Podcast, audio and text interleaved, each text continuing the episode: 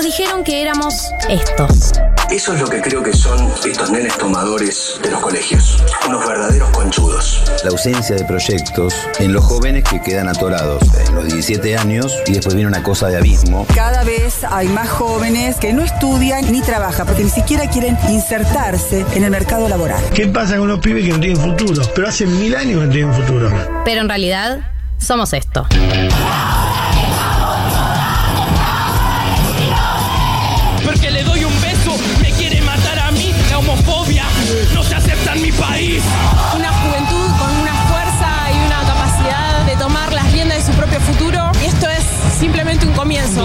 Y amigas vimos que en todo el mundo millones de pibes y pibas se estaban movilizando para luchar contra la crisis climática y ecológica. Decidí que no decidan por mí.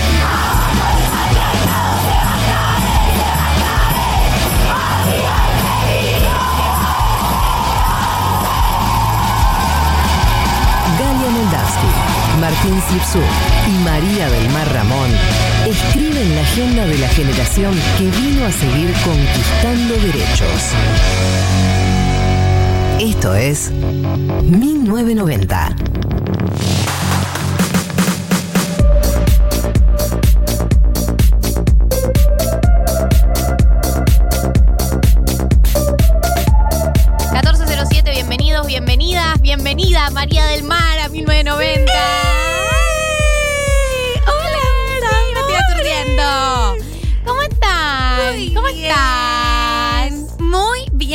Contenta de estar acá en el estudio otra vez con ustedes en este programa tan hermoso, en este sábado tan hermoso, en esta primavera tan hermosa. Esto es muy hermoso, la pasé muy bien en Colombia. eh, No, eso queremos saber. ¿Cómo la pasaste en Colombia? La pasé fantástico en Colombia. Estuvo muy lindo, la verdad, muy familiar. Mi familia muy bien, por suerte. ¿Todo todos muy y rico? todas. Todo muy rico, todo riquísimo estuvo, todo riquísimo. Eh, les hablaría de mi mamá, pero ya lo dijo ella, ¿no? María ya Elena. habló. María Elena estuvo acá Estuvo en desfilando. varios programas. Estuvo María. Elena. Le falta una columna, María Elena. La última vez que le dije, mami, ¿quieres venir? Me dijo, bueno, me pagan, ¿no? O sea, Claro, sí, digo, ¿Cuándo bueno. empiezo a cobrar acá, es que chicos? sí, O sea, puede ¿todo ser que la hayamos sobreexplotado. Un poco. Y ella siento toda la gracia. Hola, buenas tardes a todos. Qué gusto saludarlos. Ay, Sí, cualquiera persona que escuche. Cualquiera cual- persona. Cualquiera persona. Eh, después de la tormenta ya es un personaje más. Mary Vale. Helen, por supuesto. Sí, sí, sí, sí. Eh, Hermoso. la amo un montón. Eh, así que bueno, eso, estuve súper contenta de, de poder verla, pero estoy muy contenta de estar de vuelta en este país que se sabe también es mi gran amor. Sí, lo sabemos y por eso te queremos tanto en este país. eh, es obvio, y estos simplemente son los datos, o sea, esto es la ciencia. Eh, yo volví y se, tranquilizó todo. todo. Se tranquilizó todo. A María, que le encanta la política, la rosca y todo lo que nos gusta a la mayoría de los que laburamos en nuestra radio, tuvo la desgracia de irse de este país en lo que fueron las semanas más álgidas del año.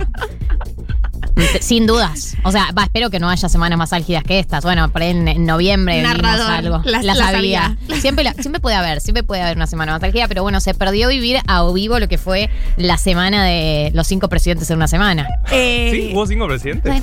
Mirá. no Massa en un momento. Sí, Massa, primer ministro. Sí, los cinco, jefes de gabinete, mínimo cinco jefes de Sí, gabinete sí. hubo. Me gusta eso, ¿no? La semana de los cinco jefes de gabinete. La semana de los cinco jefes de gabinete. Bueno, podemos denominarla así, como la semana de los cinco jefes de gabinete. Eh, y María tuvo la desgracia de vivirla desde lejos. Volviste acá y ya éramos de nuevo nada, un país clásico. Ya no había pasado. normal. Chato. Chato. Chato totalmente, pero eh, yo lo conté en, en Después de la Tormenta. Era muy difícil explicar qué estaba pasando porque técnicamente no estaba pasando nada. No. Era, o sea, La verdad que como que en los hechos no es que pasó algo. no pasó nada. tan- Claro. Pero nosotros lo vivimos como desde adentro. Sí, obvio, con, es- con esa intensidad argentina. Eh, muy bien eh, el nivel de memes que está manejando este país. Siempre. Perdón, pero hace Sí, años no. que tenemos un nivel de memes elevado. ¿Qué es lo que nos cierto? hace sobrevivir, no? Es que sí, nos reímos para no llorar. Nos reímos para no llorar.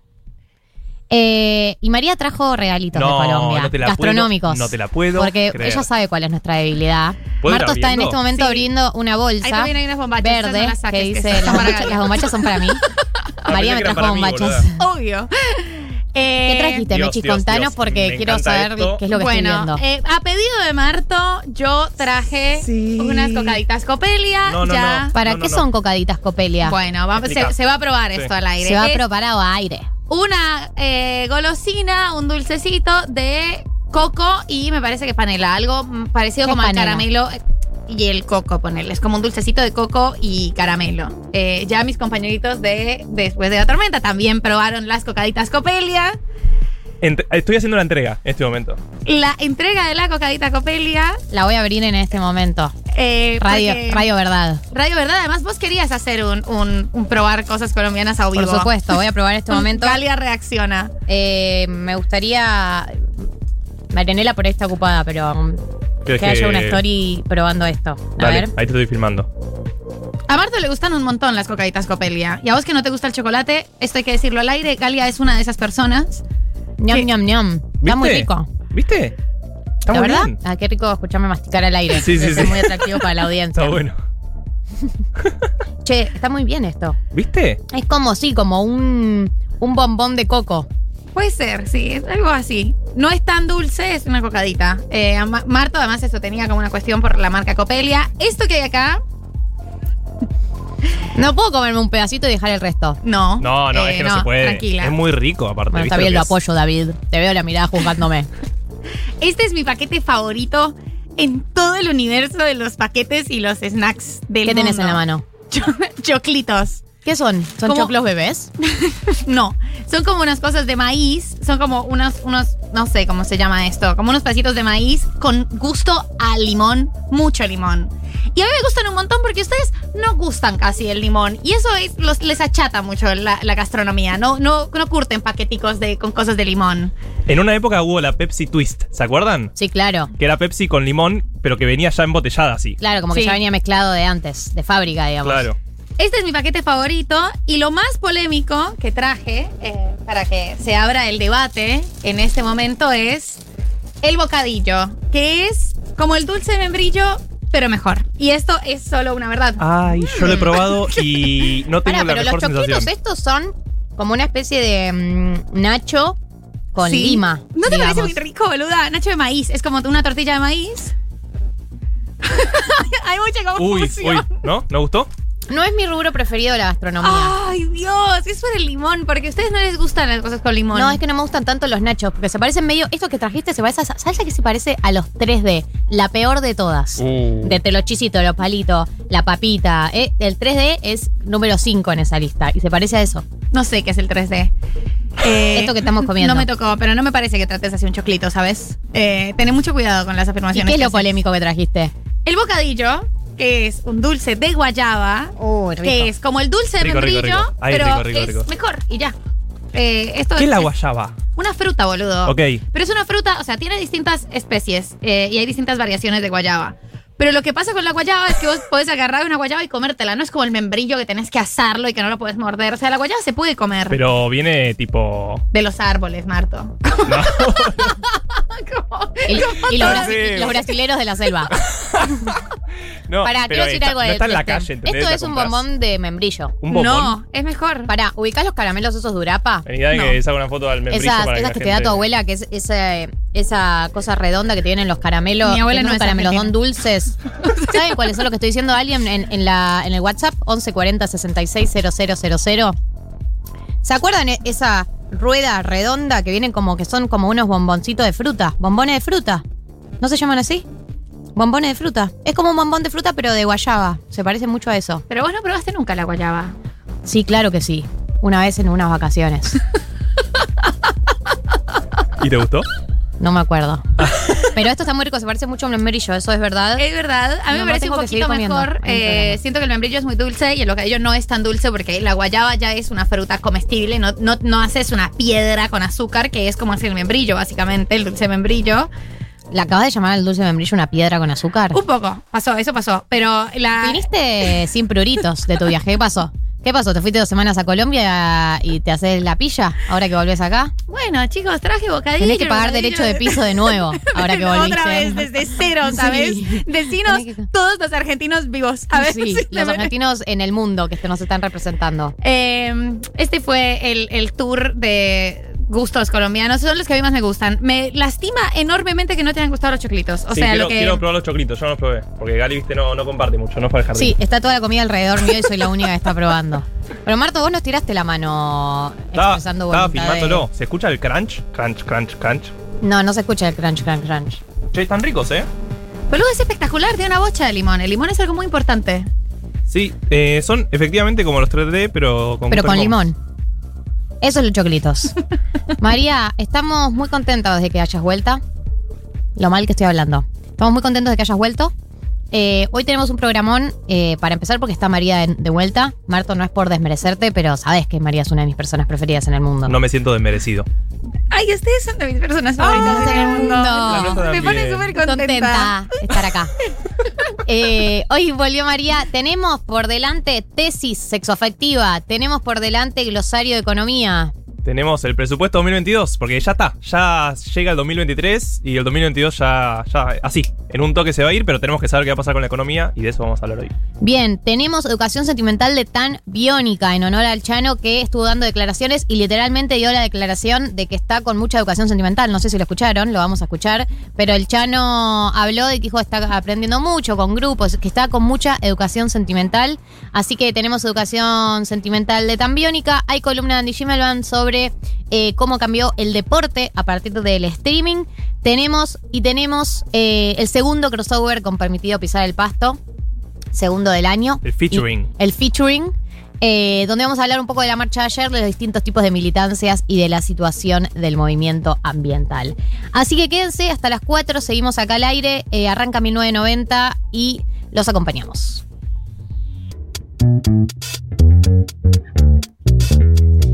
Bien, 14 y 22, eh, entramos en la tesis del día de la fecha, la tesis de 1990. Hace mucho que no hacíamos tesis sexoafectiva, un tema del que nos gusta hablar. porque María está en las afueras. Y la país. necesitamos. Sí. La necesitamos. Vos sos frío, Marto, ¿eh? Sos ¿Yo frío. soy frío? Sí, sos frío. Yo frío. Yo. Frío. Te lo dice una persona fría. Imagínate lo que para que yo diga que vos sos frío, ¿qué Ay, tiene que pasar? Dios, la, la reina, la reina Pará, de las yo pocas soy- palabras por Yo soy, WhatsApp. yo soy más frío que Galí.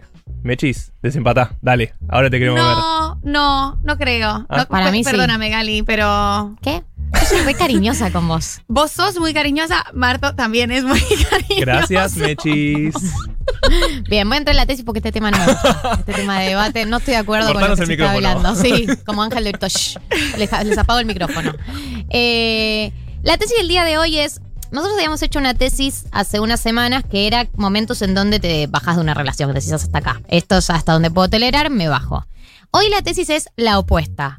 Momentos en un vínculo donde percibís que se está volviendo formal, ¿no? Señales de que un vínculo se está formalizando, señales de que va a esca- escala en la jerarquía, ¿no? De En otros vínculos, de otros vínculos, eh, se que de alguna manera se blanquea, eh, señales de que un vínculo está adquiriendo cierta formalidad, empezando por, ¿no? Es como medio un repechaje.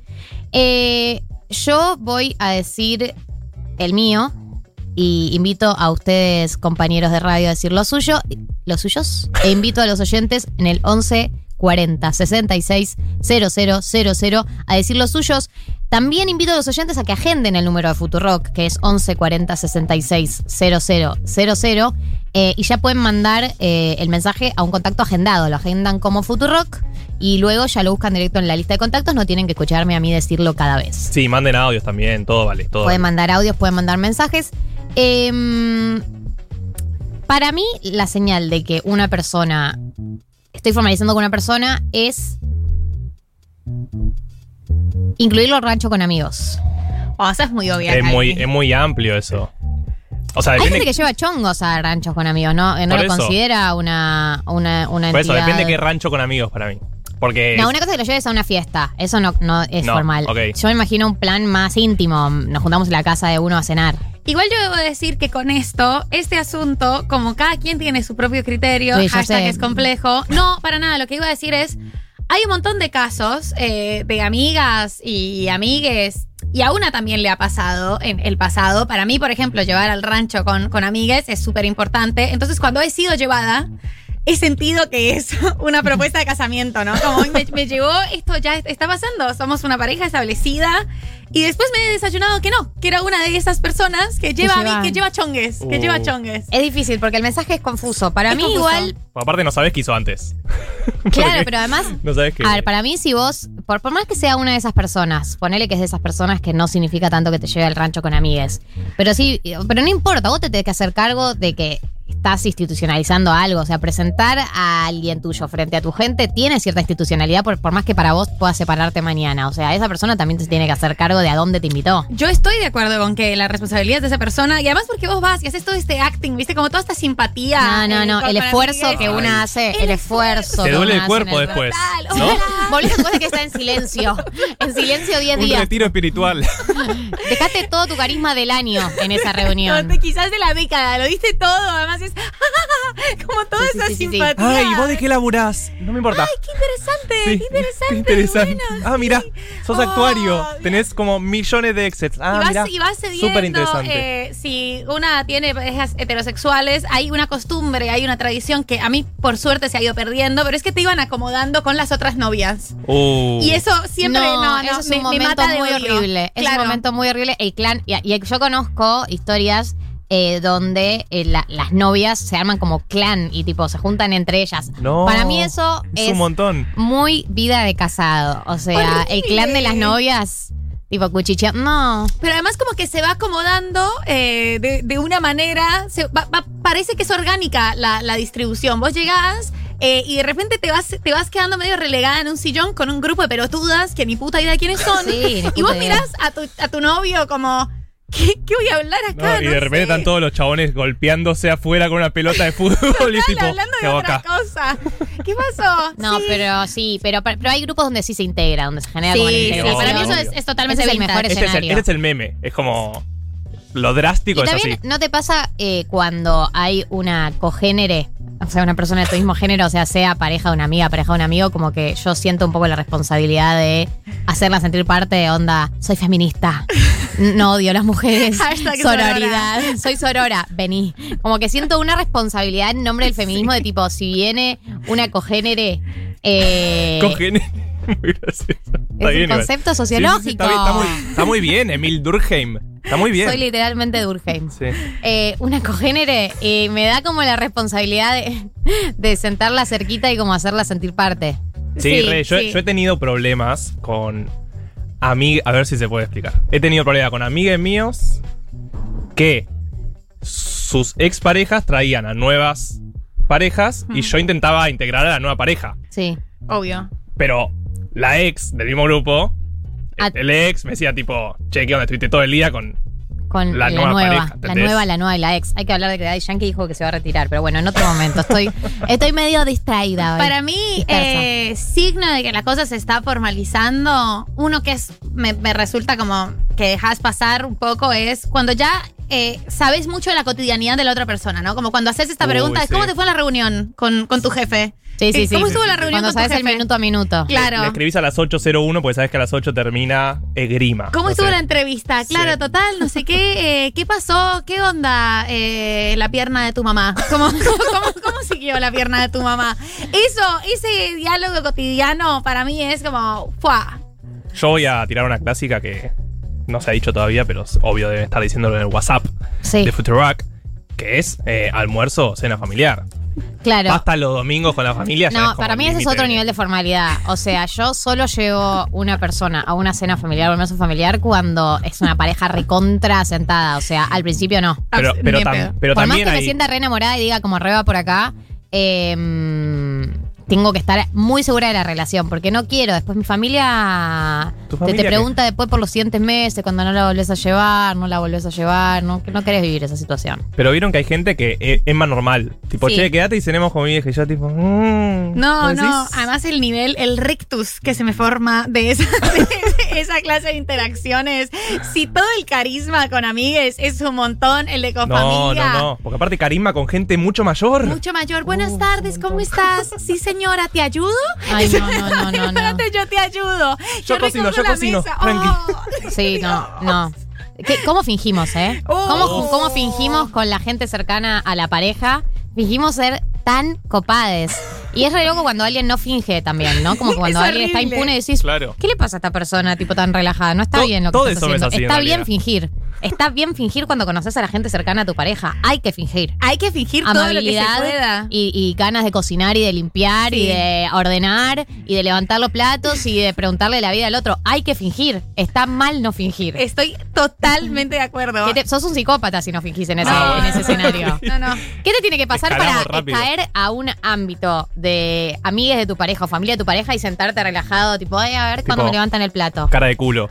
Esa es la otra. Agarrar el celular. Y además, No se toca el celular. No, Yo no, no, no, soy no. adicta al celular. No soy adicta al celular en Ah, esas mira. reuniones. Renunció el jefe de gabinete, ni me enteré. Ni me enteré. No, Desapegada. no sabía. Además, eh, yo tengo la boletilla colombiana de es unas es un signo de formalidad decirle a la gente mayor que vos sí señora o sí señor, ¿no? Entonces, sí, sí, señora, sí señor. ¿Hace cuánto estás en Argentina? Ocho años, señora. Sí señora, ¿te ayudo? Sí, Gracias, sí, sí. Mariela. El te ayudo, el te Muchísimas ayudo gracias. juega de titular. Te ayudo. En las cenas sale. familiares. Buah, es impreciso. Ay, ay, ay. hasta cuando no puedes ayudar. ¿Viste? Tipo, está viendo un vino, ¿te ayudo? No puedes hacer nada. No, pero- Tipo, pero es un lo rol tenés que de una persona. No, y te agarra ansiedad de querer levantar los platos antes que terminen de comer. ¿Terminaste? Sí. ¿Te terminaste? Yo Porque levanto, tu plato parece estar limpio. Yo lo lavo. Además, toda la discusión sobre redistribuir las tareas de cuidado viene el ojete, te la metes. Sí, te bueno, bueno, bueno. a levantar los platos. No me importa. Yo- No me importa, eso no rige. Yo al revés hago quedar mal a todos los les hombres de la familia. Claro, les hombres, Marta, pero es porque vos sos el, el hombre definitivo. Y siempre me dicen, no, no, deja, deja. Y yo tipo, no, dale. Levanto, tranqui. Voy yo. Por supuesto. Claro. Eh, voy a leer los mensajes que están llegando al WhatsApp. Eh, acá nos dicen, para mí cuando ya sabes que vas a pasar los findes con esa persona, listo, ya están. Esto es verdad. Eh, eh, sí, pasar los Me contó findes. una amiga. Porque el fin de cotiza. El fin de cotiza mucho. Y una tiene que elegir con quién lo pasa. El fin de cotiza, plan domingo. Plan Eh, domingo. Para mí no es el fin de, es el domingo. Plan el domingo. día. Es con quién vas a desperdiciar tu vida este domingo. Mira arriba la, la Bueno. consigna. Y si ya tenés todo un plan, como ya, ya tenés una parrilla a la que ya fueron muchas veces, no, no vayamos a esta que fuimos un montón, vamos a otro lado. Y Oh. así es como es- esa caminata, esa caminata lenta de domingo. Y auto, Acá irse está. lejos. Auto lejos es. Irse lejos a algún lugar. Che, ¿po- Irse ¿probamos? vacac- irse de vacaciones, irse a- no, probamos ir a comer a la Loma del Orto. Atalaya. Sí, dale, me encanta ir a la Loma del Orto. No, siempre termina en conflicto eso, igual. Yo lo evito porque siempre hambre, un auto y tráfico pesado. Es una mala combinación, Marta. O sea, Sí, de repente sí, hay como hay una sensación de son las dos, no hemos comido. ¿Y quién fue esta idea tan mala? ¿En qué momento pensamos que era una buena idea? Eh, acá, bueno, nos dicen hacer planes para irse de viaje, si estoy de acuerdo. Eh, amigues, para mí cuando habilita o habilitas a que deje algo suyo en tu casa es síntoma de formalidad. Gracias por la compañía de cada sábado, abrazote. Gracias a vos por mandar mensaje. Y sí, a ver, El clásico es el cepillo de dientes. Hay que siempre, Pero decirlo. para mí ya pasó. Para mí, o sea, obvio que no dejaría un cepillo de dientes en la casa de cualquier persona, pero tampoco lo dejo solo en la casa de parejas formales. Hay Claro. momentos donde tenés cierta regularidad con alguien y pinta lavarte los dientes. De vez en cuando está bueno, ¿viste? No sé, lo es horrible. Es una, sí, de- a las primeras semanas, tipo, estás con el dedo ahí rancia, dándole ahí, fingiendo, tipo, pasta en la, en la lengua para fingir que tenés buen aliento y basta en un momento de que querés lavarte los dientes. Bueno, pero pará. Por ejemplo, vos tenés ya, hay un cepillo de dientes titular. En tu- alguien dejó su cepillo de dientes ahí. Va otra persona. ¿Vos sacás el cepillo de dientes para que no queden dos cepillos de dientes? ¿Tenés no, ese- no. no tengo que dar explicaciones. Yo no Además, tengo yo, tengo como un montón de cepillos de dientes en mi cosito de cepillo de dientes. Tipo de los gatos. Tengo una amiga que una vez me dejó, tengo como, entonces ni doy explicaciones, como tengo una cantidad de cepillos de dientes. Eh, acá sí nos dicen que efectivamente llevar a tu potencial pareja a una reunión con amigues es señal importante de formalización. Eh, y eh, acá dice, mm, Carolina dice, el chico con- el que salgo me dijo que se sentía de novio conmigo porque habíamos quedado en que íbamos a contarnos si estábamos con otras personas. Ya no nos contamos, no somos novios, seguimos saliendo. ¿Es de novio? Sí, y contarse si estás con otras personas implica que tu vínculo es jerárquico, digamos, porque si no, bueno, le contás a todos cuando estás con otras personas, lo contás a uno, o a una, o a une. Sí, igual tal vez puede ser de buen. Más, Vieron que hay esa relación de. Sí, chongo, tipo que chongues, como- amigues Sí, que sí, se sí, cuentan, la gente que se garchan y Claro. somos todos muy progresistas. Sí, no me pasó. no. No. Spoiler. Que tampoco, como que entiendo. A veces me da morbo preguntar, como me da un poco de morbo cuando no tengo, no estoy expuesta sentimentalmente con esa persona, me da morbo tipo saber si tiene una vida sexualmente activa o qué. Pero no me pasó de como charlar, contarnos. Es tipo álbum de figuritas. ¿entendés? Tipo, esta persona no la late, es como medio raro. Más cuando Eh. grupo cercano, como que los conoces a la gente, no sé. Yo tampoco, claramente, pero bueno, hay gente que lo hace. Ustedes me conocen. Mi, mi política es No, no se habla, no se pregunta. O Sí, sea, sí. total- Muy sana, política- muy sana. Mi Muy sana, política-. Mi de vida es, no sé, no, no hablo de mi vida privada. No hablo de mi vida privada. Pero estamos desnudos, de todos desnudos en una cama. No, no hablo de mi vida No privada. hablo de mi vida privada. No voy a hacer comentarios. No voy a hacer comentarios. Siguiente pregunta. Eh, pero bueno, sí, es, es un manejo como. Cuando vos empezás a sentir cierta, cierto resquemor moral, igual para mí hay una, hay una indicación personal, ¿no? Como te sentís un poco chota y un poco zarpada haciendo ciertas cosas, aun cuando no hay explícitamente ninguna norma ni ningún acuerdo, pero sentís que no está tan bueno, eh, debes subir a tu corazón. Y. y Ya lo dijo Cris Morena. Ya lo dijo Cris Morena. Volvió de Eh, Colombia. Sí, full Cris Morena. Sí, sí, sí. Eh, acá Nicolás dice, cuando sentí que formalicé con mi pareja fue cuando me dio una copia de sus llaves. Y sí, Nicolás, si te dio eso- una copia de sus llaves, o sea, más bien podrían ir al altar. Igual, pará, yo le estoy bajando el precio a todo, pero bueno, si vivís solo en una ciudad. Eso es decir, como, eso che, estoy de acuerdo. tenés la copia por las dudas. No, no solo por eso, sino porque a veces... eh, Es muy incómodo, sí. Eso es incómodo. abrir, Yo odio bajar a abrir. No hay nada que odie más en el mundo que bajar a abrir en mi casa. De hecho, cuando vienen amigues, eh, baja el último que llegó, lógicamente. Obvio, sí, sí, la Eh, ley. Y bien me gustaría, me gustaría poder eh, ceder eso. O por lo menos que tenga la llave de abajo y arriba la abrís vos. ¿Qué onda los arquitectos que todavía no, no ponen todos los edificios para abrir de arriba? ¿Por qué? Solo los Creo ricos que es un sistema eso. cheto. Claro, creo que es un sistema Dale, cheto. me estás jodiendo. Ah, ¿Puedo hablar con una persona en China al segundo y no puedo abrirle a alguien que está abajo de mi edificio? Tiene sentido. Y hay gente que también desconfía, porque si no tenés camarita de seguridad, no sabés. Pero You si don't estoy know. esperando gente, me dice, hola, soy Roberto y sé que Pero Roberto puede estar acompañado por Gerardo, que no, lo conoció hace cinco minutos. Ay, pero y si bajo yo y está Gerardo al lado de Roberto, también, ¿qué voy a hacer? Tipo, salgo corriendo. ¡Ah! Volvés a tu casa y lo dejas a Roberto. Arreglate vos, como el video de la mina que vienen los perros y el auto rojo se va para atrás. y no le abre la puerta.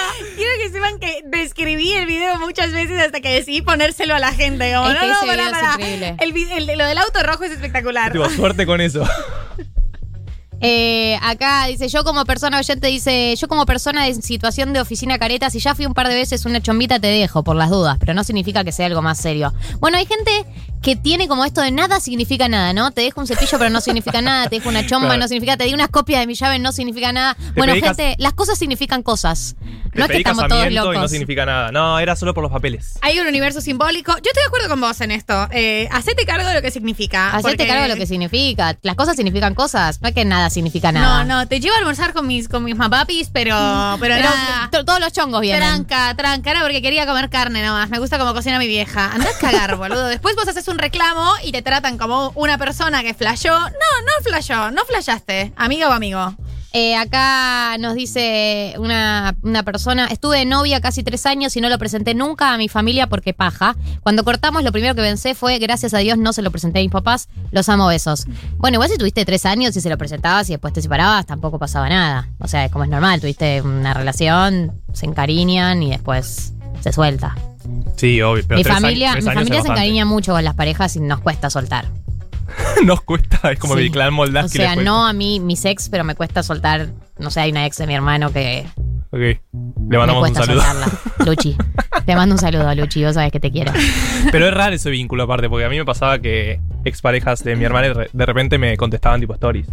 Cuando ya eran pareja, ¿entendés? Como. Y, y raro. también. Eso tiene un manejo delicado. Eso tiene un Sí, manejo sí, sí. Eh, acá oyente nos dice, ayer Chonga me dijo de dejar el cepillo de dientes. Yo flasheé en colores, pero ella me dijo que tiene uno en la casa de cada chongo. Bueno, por ahí tu Chonga es como muy ordenada con el tema de, de higienizarse la Es boca. odontóloga. Claro. No, acá nos dicen algo que, que es que el cepillo de dientes va en la mochila. Bueno, hay gente que, Sí. que tiene como ese kit de supervivencia en la mochila. Yo no soy eso. Yo en una época no, tenía no soy el- esa el- gente. ¿vieron el móvil, el que que es tienen una chiquitito? pinza, tienen una pinza, un alicate, el cepillo de dientes, una, Una colita. linterna. Esa gente Una colita, una bombacha esa repuesto. gente me genera mucho respeto, pero no, no soy de esas personas. Yo, gracias que ya saqué la billetera y a veces ni siquiera. A veces Sí, porque- yo la billetera, pero no tiene los No, documentos. y la a cantidad de veces. poco efectivo que tenés. Nunca hablemos del tiene. tema, está bien, digámoslo. Porque es increíble. Pongámoslo sobre la mesa. Eh, yo te van con esa. Eh, yo soy literalmente Steve Jobs, que ya no usan efectivo. Marco Galperín Soy Marco Galperín, que no usa efectivo. Yo ya trascendí el efectivo. Pero hace 20 años aparte, increíble. Eras Nunca una tuve visionaria. efectivo en mi vida. Sí, sí, sí. Yo no tenía cuenta bancaria y tampoco tenía efectivo, ¿entendés? No, no es que es una cosa que tiene que ver solamente con el hecho de que me encanta hacer transferencias. Y ahí, viste, cuando la gente te dice, te hago una transferencia, te doy efectivo, dame todo tu efectivo. Así nunca tengo que ir. O sea, ¿por qué me haces esa pregunta? Obvio que dame tu efectivo, así nunca tengo que ir a sacar efectivo a ningún lado. Aquí hay un comentario. Eh, estaba con una piba que me prestaba su cepillo. Por más gente así. No, no sé. O sea, hay que decir algo. Es raro, Es raro. intercambiar fluidos y no Pero cepillo de es dientes. otra cosa. Estamos de Una acuerdo cosa que es un es montón, es un intercambiar montón. fluidos, otra cosa son las bacterias de los dientes. El cepillo le da a la bacteria del diente. ¿Por qué querés compartir bacteria de diente? No, y no es solo las bacterias de los dientes, son las bacterias entre los dientes. O sea, hay Claro, una. claro, claro, es rancio lo que está ahí. Es un montón, es un montón, es un montón, es No un montón. corresponde, no corresponde. Perdón. Por eso, puede perdón, pasar, persona. puede pasar de vez en cuando como un problema, ¿entendés? Como, che, no hay, no sé, nos fuimos de viaje, pero... Y compras uno, ¿a dónde te fuiste? de Sí, viaje? no sé. Eh, acá tenemos. Nadie se va a morir, a eso voy, pero bueno. cierta operadora de cierta radio que ha pasado por cierto programa que estamos haciendo que dice que le daba a la chonga la llave de abajo para no abrirla. Y acá pero tenemos. el tema es chonga de qué tiempo. también. Claro, y acá A la semana me da la llave y medio rarita. Yo quiero decir algo, eh, porque acá otro oyente dice, yo le di copia de las llaves de abajo a todos mis amigos porque estaba harta de abrirle. Yo estoy a favor de eso, pero para hacer copia de la llave de abajo tenés que hablar con el edificio. sí, es todo porque ilegal es la que llave del edificio. Entonces tenés que ir al edificio y decir que, che, quiero cinco copias de la llave de abajo. Siento como que me da un poco de incomodidad decir eso. De la nada, out of context. A menos de que hayas nacido en una familia así tipo marubotana. No, pero podés hacer la copia vos también. El tema es que sale platita. Eh, acá dice, chongué cinco años con el mismo chico y recién lo consideré más formal cuando lo empecé a llamar por su nombre, no por su apodo de chongo. Es verdad, esto, esto es una verdad. Esto ¿Sí? es una ¿El verdad. nombre? Esto es una verdad. Sí. Esto es una verdad. No, pero bueno, depende. Bueno, pero que hay gente que no le pone apodos a la gente con la que sale. Claro. Pero Alguien, eh, alguien tiene un chongo y cada vez que me habla de ese chongo por su nombre, tengo que hacer como, ¿quién? ¿De qué carajo ¿Por me estás hablando? Eh, eso pasa, hay personas que hacen eso Sí. y claramente es un paso. es, sí, es un paso. Es un paso pasar del apodo al nombre que le pusieron en el DNI, De digamos. Pará, y de nombre y apodo también. Generar un apodo propio en la pareja es un Esa, montón. Eso, eso, eso, eso. Tipo Cuando pipi, le decís gordo. distinto a como le dicen sus amigos, el nivel de noviazgo Sí, es sí, sí, absoluto. sí, sí. O sea, si sus amigos le dicen, no sé, poné que sos Martín, todos le dicen Marto y vos le decís Martu, es tipo, ah, ok, Ah. son literalmente una familia. Claro, cuando viene el pibe. Y tenés eso, el, el amor y esa clase de cosas. eh, a mí me dan un poco de cringe. Yo Sí, sí- sí, sí, siento sí. que ya nunca las voy a poder usar, pero sí es hay un momento en el que ya no le puedo decir a la persona por su nombre propio. No. Es un montón. Es un montón. Entonces Sí. quedo ahí como en una, en una nebulosa, en una nebulosa. Yo digo palabras en la intimidad que no estoy orgullosa públicamente. ¿Y la vas a decir ahora al aire? Baby. Baby. Es un asco. Baby refunciona. Es que es un asco, pero yo a mis amigas le digo beba, entonces Claro, es es como que baby. Hay apodos que en medio Es un asco pareja igual, y o sea, me escucho también. decirlo y me da rechazo. ¿Vieron que Pipi? Pero en el momento suena orgánico. Pipi. Pipi chiquito. también, chiqui. Chiqui. Yo- Chiqui. Cosita. ¿Cosita? Yo soy colombiana. Yo puedo porque no nací en este Eh, país. le decís ¿Le a tus decís, che, amigues. cosita, me pasás eso? Hay momentos, ¿viste? Hay como momentos, pero no, es todo para cosita, el, cosita es para momento de intimidad, ¿no? Hay- cosita. Hay un momento de intimidad, hay un, hay un, hay un metamomento de intimidad ahí. Pero es- estoy en ese problema porque eh, ya no usamos el mi amor. Eh, Mi amor es un Yo mi amor reuso. ¿Sí? ¿Posta? Sí, me gusta mi amor.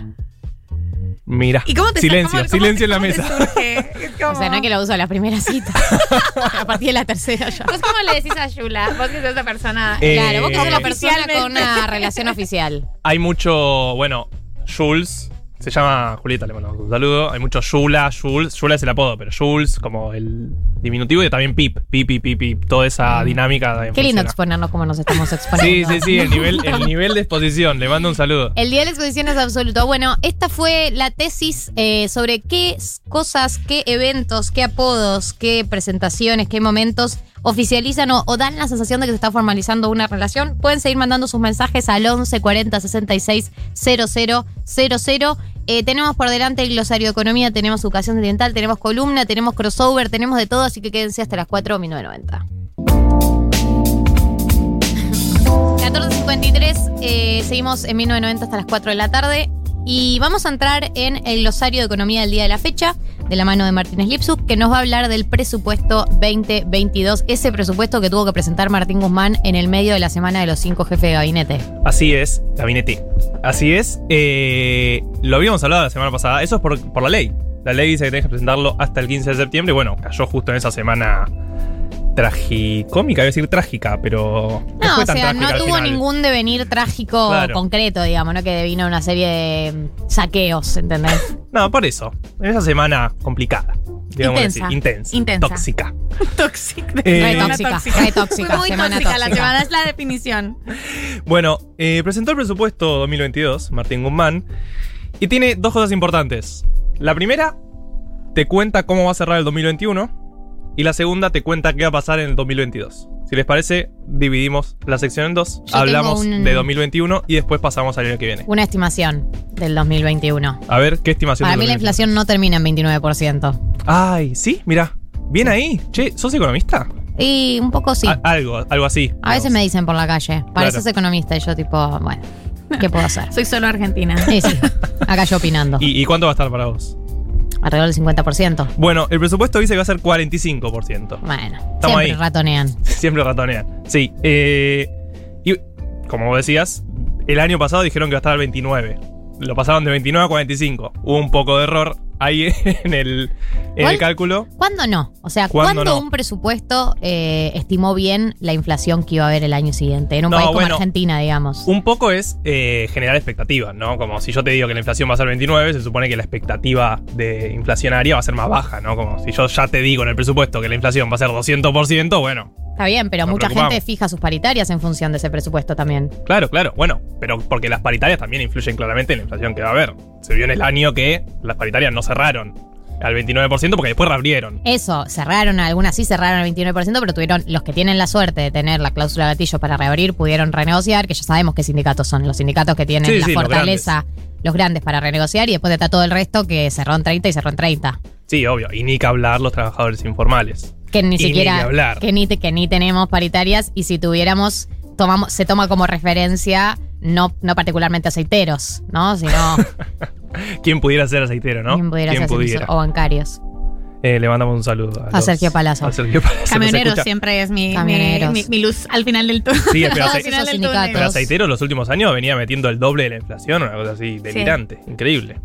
Bueno, la inflación va a ser 45, dice el presupuesto. El dólar va a cerrar más o menos como ahora, ciento y piquito de pesos, el dólar oficial, claramente. Dólar oficial. Eh, el PBI, que el presupuesto del año pasado decía que iba a crecer 5.5. Bueno, el PBI va a crecer 8%. PBI, recordamos, es el tamaño de la economía, la producción nacional, digamos. eh, y el déficit fiscal.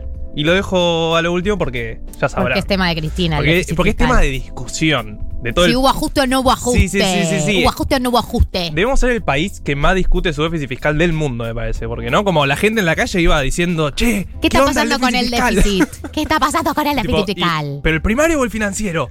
Los dos, todo. No, no, no llegamos tan lejos. No, no llegaron tan En la lejos. calle no llegamos tan lejos. Bueno, pero quizás esas personas que estaban diciendo eso en la calle escucharon 1990 y los glosarios de economía de Marto y saben de Es qué muy probable hablando. que eso haya Sí. Eso pasó, eso Estadísticamente. Altamente sí. probable. ¿Cuántos somos? ¿45 millones? ¿Casi Ujú. 50? La mitad la mínimo mitad escucha el escucha programa. 1990. Sí, sí, sí. Bueno, le mandamos un saludo a esos 25 millones.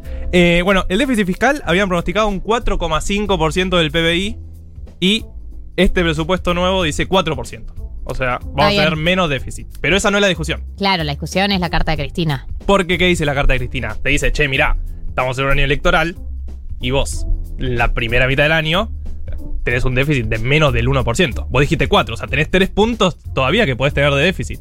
Gastá, macho. ¿Por qué no gastamos? ¿Y por qué no gastamos? Bueno, para enmarcar toda esta discusión, dos datos importantes. La primera, siempre la- al principio del año se recauda más que al final. ¿Por qué? Porque la liquidación del agro, la mayoría está en la primera parte del año, ¿sí?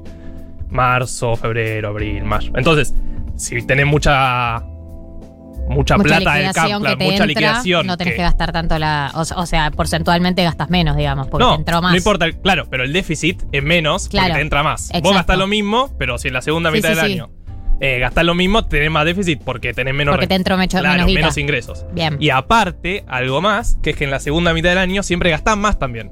No solo tenés menos Y es ingresos, como cuando- sino que gastás más. ¿Por qué? Por los proyectos. Piensen en sus, en sus años. Claro, como que todo se empieza a concretar en la segunda mitad de año. Yo No. estaba pensando, viste, cuando tenés que, estás en octubre, por ejemplo, Claro. eh, y ya estás liquidada y decís hay que llegar a diciembre, como que tirás hasta diciembre. Como Así que, le pasa al Estado. Claro, así le falta esta guatana y dice, "Bueno, hay que, la tenemos que gastar porque no llegamos. si no". Claro, pero aparte hay mucho proyecto anual que el proyecto anual sabe que cómo se paga en el Estado. Para los que no saben, paga bastante tarde. Entonces, si empezamos el Sí. proyecto en un año y lo terminamos en diciembre, recién te empiezan a pagar con suerte en la segunda mitad del año. Claro. Bueno, eso influye claramente en la macro del gasto del Estado. Entonces, siempre se gasta más en la segunda parte del año y sobre todo en los últimos meses porque sabemos que diciembre es un mes complicado. Entonces, casi siempre das ahí un bono, das, intentás dar algo para que la gente esté un poco más tranquila. Bueno, teniendo eso en cuenta, Cristina igual le dice, che, igual gastaste muy poco. O sea, ¿Cuándo vas a gastar ¿Cuándo- el 3% que falta?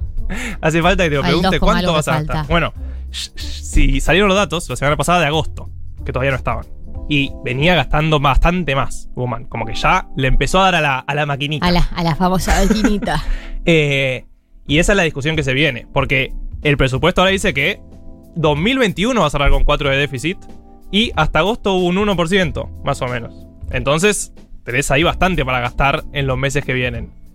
Una pregunta, Marto, ¿tenemos plata en este momento en las reservas como para gastar ¿Qué son las reservas? del Banco Central? Ah, ¿existen? Sí. Mirá, está bueno. Eh, no, no, no, no hay plata. No, no existe eso. Hay muy pocas reservas. Recordemos para Pero los que no no fue saben. un año de liquidación récord. Cla- Bueno, imagínate lo que gastamos de dólares, que incluso con liquidación récord no tenemos tanta reserva neta, Ese es el son déficit. ¿Cuál? el, el déficit de, internacional, digamos, que tenemos de la balanza de pagos. La balanza de pagos. Lo que pasa es lo siguiente. Tenemos dólares, muchos de esos, cuando uno ve la reserva son cuarenta y pico mil millones de dólares, pero muchos son los dólares que tenemos los argentinos en el banco, que cuentan en- para las reservas, muchos son eh, el swap que tenemos con China, muchos son los DEG, no sé si se acuerdan. Sí, los derechos especiales de giro. Muy bien, hicimos la tarea, los derechos especiales de giro que ya gastamos para pagarle al Fondo El Monetario. viernes, el, el viernes nos Hace pagamos poco, un poquito de... 1.900 millones de dólares y ahora tenemos en diciembre también otro pago. Entonces, tenés pago de deuda encima y reservas netas tenés muy pocas. Reservas netas que son los dólares cash que tiene el Estado para bancarse corridas, para vender si quiere mantener el precio del dólar y más. Tenés muy poco. Entonces, ¿cómo está gastando el Estado? Emitiendo. En este momento, ponele, si Guzmán quisiera ga- gastar el 3% del PBI que le, que le, Que le queda. que le queda, Ponele. ¿de dónde lo gastaría? Bueno, lo gastaría o emitiendo con, con la maquinita, Sí. sí. Emitiendo billetes o emitiendo deuda.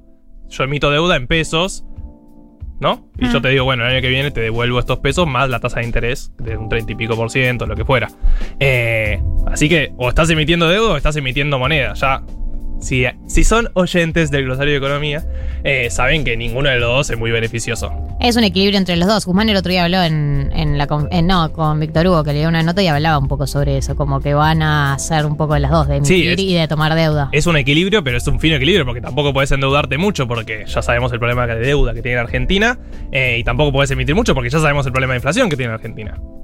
Y es obvio que la inflación no es solo un fenómeno monetario, pero todos sabemos que impacta. Pero impacta, porque claro, claro, venís- claro. Porque aparte venís emitiendo bastante en los últimos dos años. Entonces no tenés tanto margen para seguir emitiendo. Y digamos, el único escenario donde nosotros no necesitaríamos ni emitir ni tomar deuda es si la economía crece lo suficiente como para financiar eh, sus gastos. Claro, y eso es lo que. Esa es la discusión que están teniendo Guzmán y Cristina y todo su grupo, ¿no? Pero digo, eh, lo personificamos en ellos. Porque Guzmán le dice: Mirá, yo el gasto no lo bajé. Lo que hice fue que, que crecieron los ingresos. Entonces, es la mejor forma que crezcan mucho mis ingresos, yo mantengo el gasto y así se reduce el déficit. Me repetís ¿Se esta última idea que no me quedó Crecen- clara. si yo sigo gastando lo mismo, pero me crece mucho la plata que me entra, tengo menos déficit. Y eso es lo que dice Guzmán. Yo no hice ajuste. O sea, no es que gasté menos. Yo gasté lo mismo, solo que me entró mucha más plata. En términos netos, digamos, gastó lo mismo. No, eh, sí, en términos Porque contando la inflación. porcentualmente gastó menos. No, lo que dice Guzmán es, yo el año pasado gasté 100, este año, descontando la inflación, gasté 100 también. Claro. El tema es que tuve más ingresos. ¿Se entiende? Como hubo liquidación récord, como hubo aporte extraordinario, tuve muchos ingresos. Lo que le dice Cristina es, bueno, esos ingresos gastalos. Claro, gastalos también. Gastalos también, ¿por qué? Mantén el porcentaje, no importa que te haya entrado más plata. Claro, y lo que dice Guzmán es, bueno, aprovechemos que tenemos muchos ingresos, Y ordenemos porque- las cuestas de este país. porque si queremos que el déficit fiscal vaya bajando, ¿qué mejor que hacerlo que gastando lo mismo, pero con mejores ingresos? Que es la solución, que es lo que siempre decía Guzmán, nosotros no tenemos que ajustar, sino que tenemos que generar que haya más ingresos.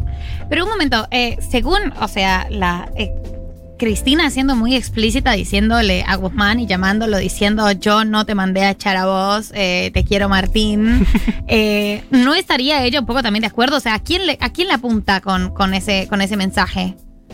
Sí, es raro, ¿no? Porque si la, la carta, ya lo hablábamos, pero la carta claramente tiene una crítica a la economía. Claro. Para mí lo que le dices es no, no te voy a echar. O sea, vos no te tenés que ir, solo tenés que cambiar tu plan económico. O sea, Claro, podés quedarte si encaminás tu gestión. Lo que dicen algunas crónicas de, de esa semana es que, bueno, Cristina tenía miedo de que, por ejemplo, la bolsa estalle o el dólar eh, blue se vaya al jocara. Mm. Y entonces por eso mandó ese mensaje como diciendo, bueno, no, Guzmán no es con vos, digamos, no es Claro. personal, sino que es algo de política. Que claramente Guzmán podría gastar más y no es que se le va la vida, no es que está completamente en contra de eso, sino que lo que le decía a Cristina es, entendamos que la, la polémica de las elecciones gira en torno a eso, entonces tenemos que volver a gastar más. Eh, y esa es la discusión que se nos viene. También es cierto que el año pasado tuviste mucho gasto COVID y este año no.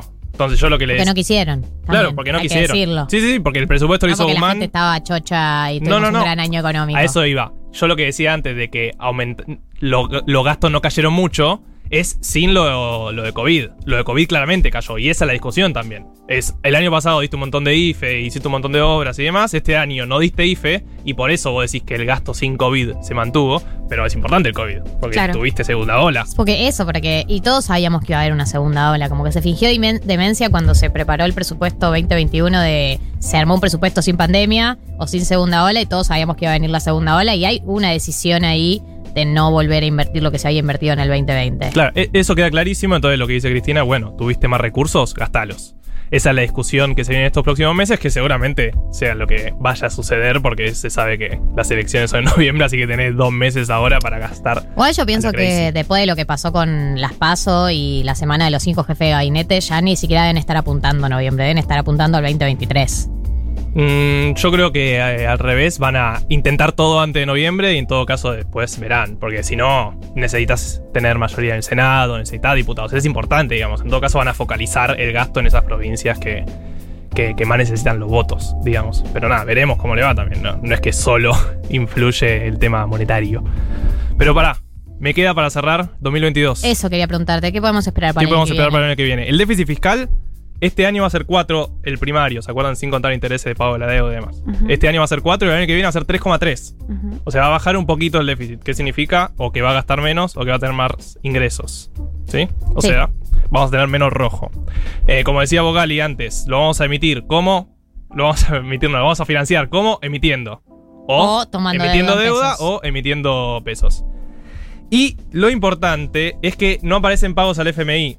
Decíamos, en diciembre hay que pagarle 1.900 millones de dólares. Tranqui. Tranqui, que lo vamos a pagar con los DEG, si es que se paga, pero si no se paga es porque lo vamos a haber acordado antes. Tenemos Claro. que acordar sí o sí, porque si no seguimos teniendo deuda con el fondo. Claro. Y para el año que viene no está planificado, pues la idea es haber llegado a un acuerdo Y para el año que viene y no tener que seguir pagando cuotas. Porque si tenemos que pagar el año que viene, nos fundimos. Bye, pero sí, bye sí. Argentina. Bye país.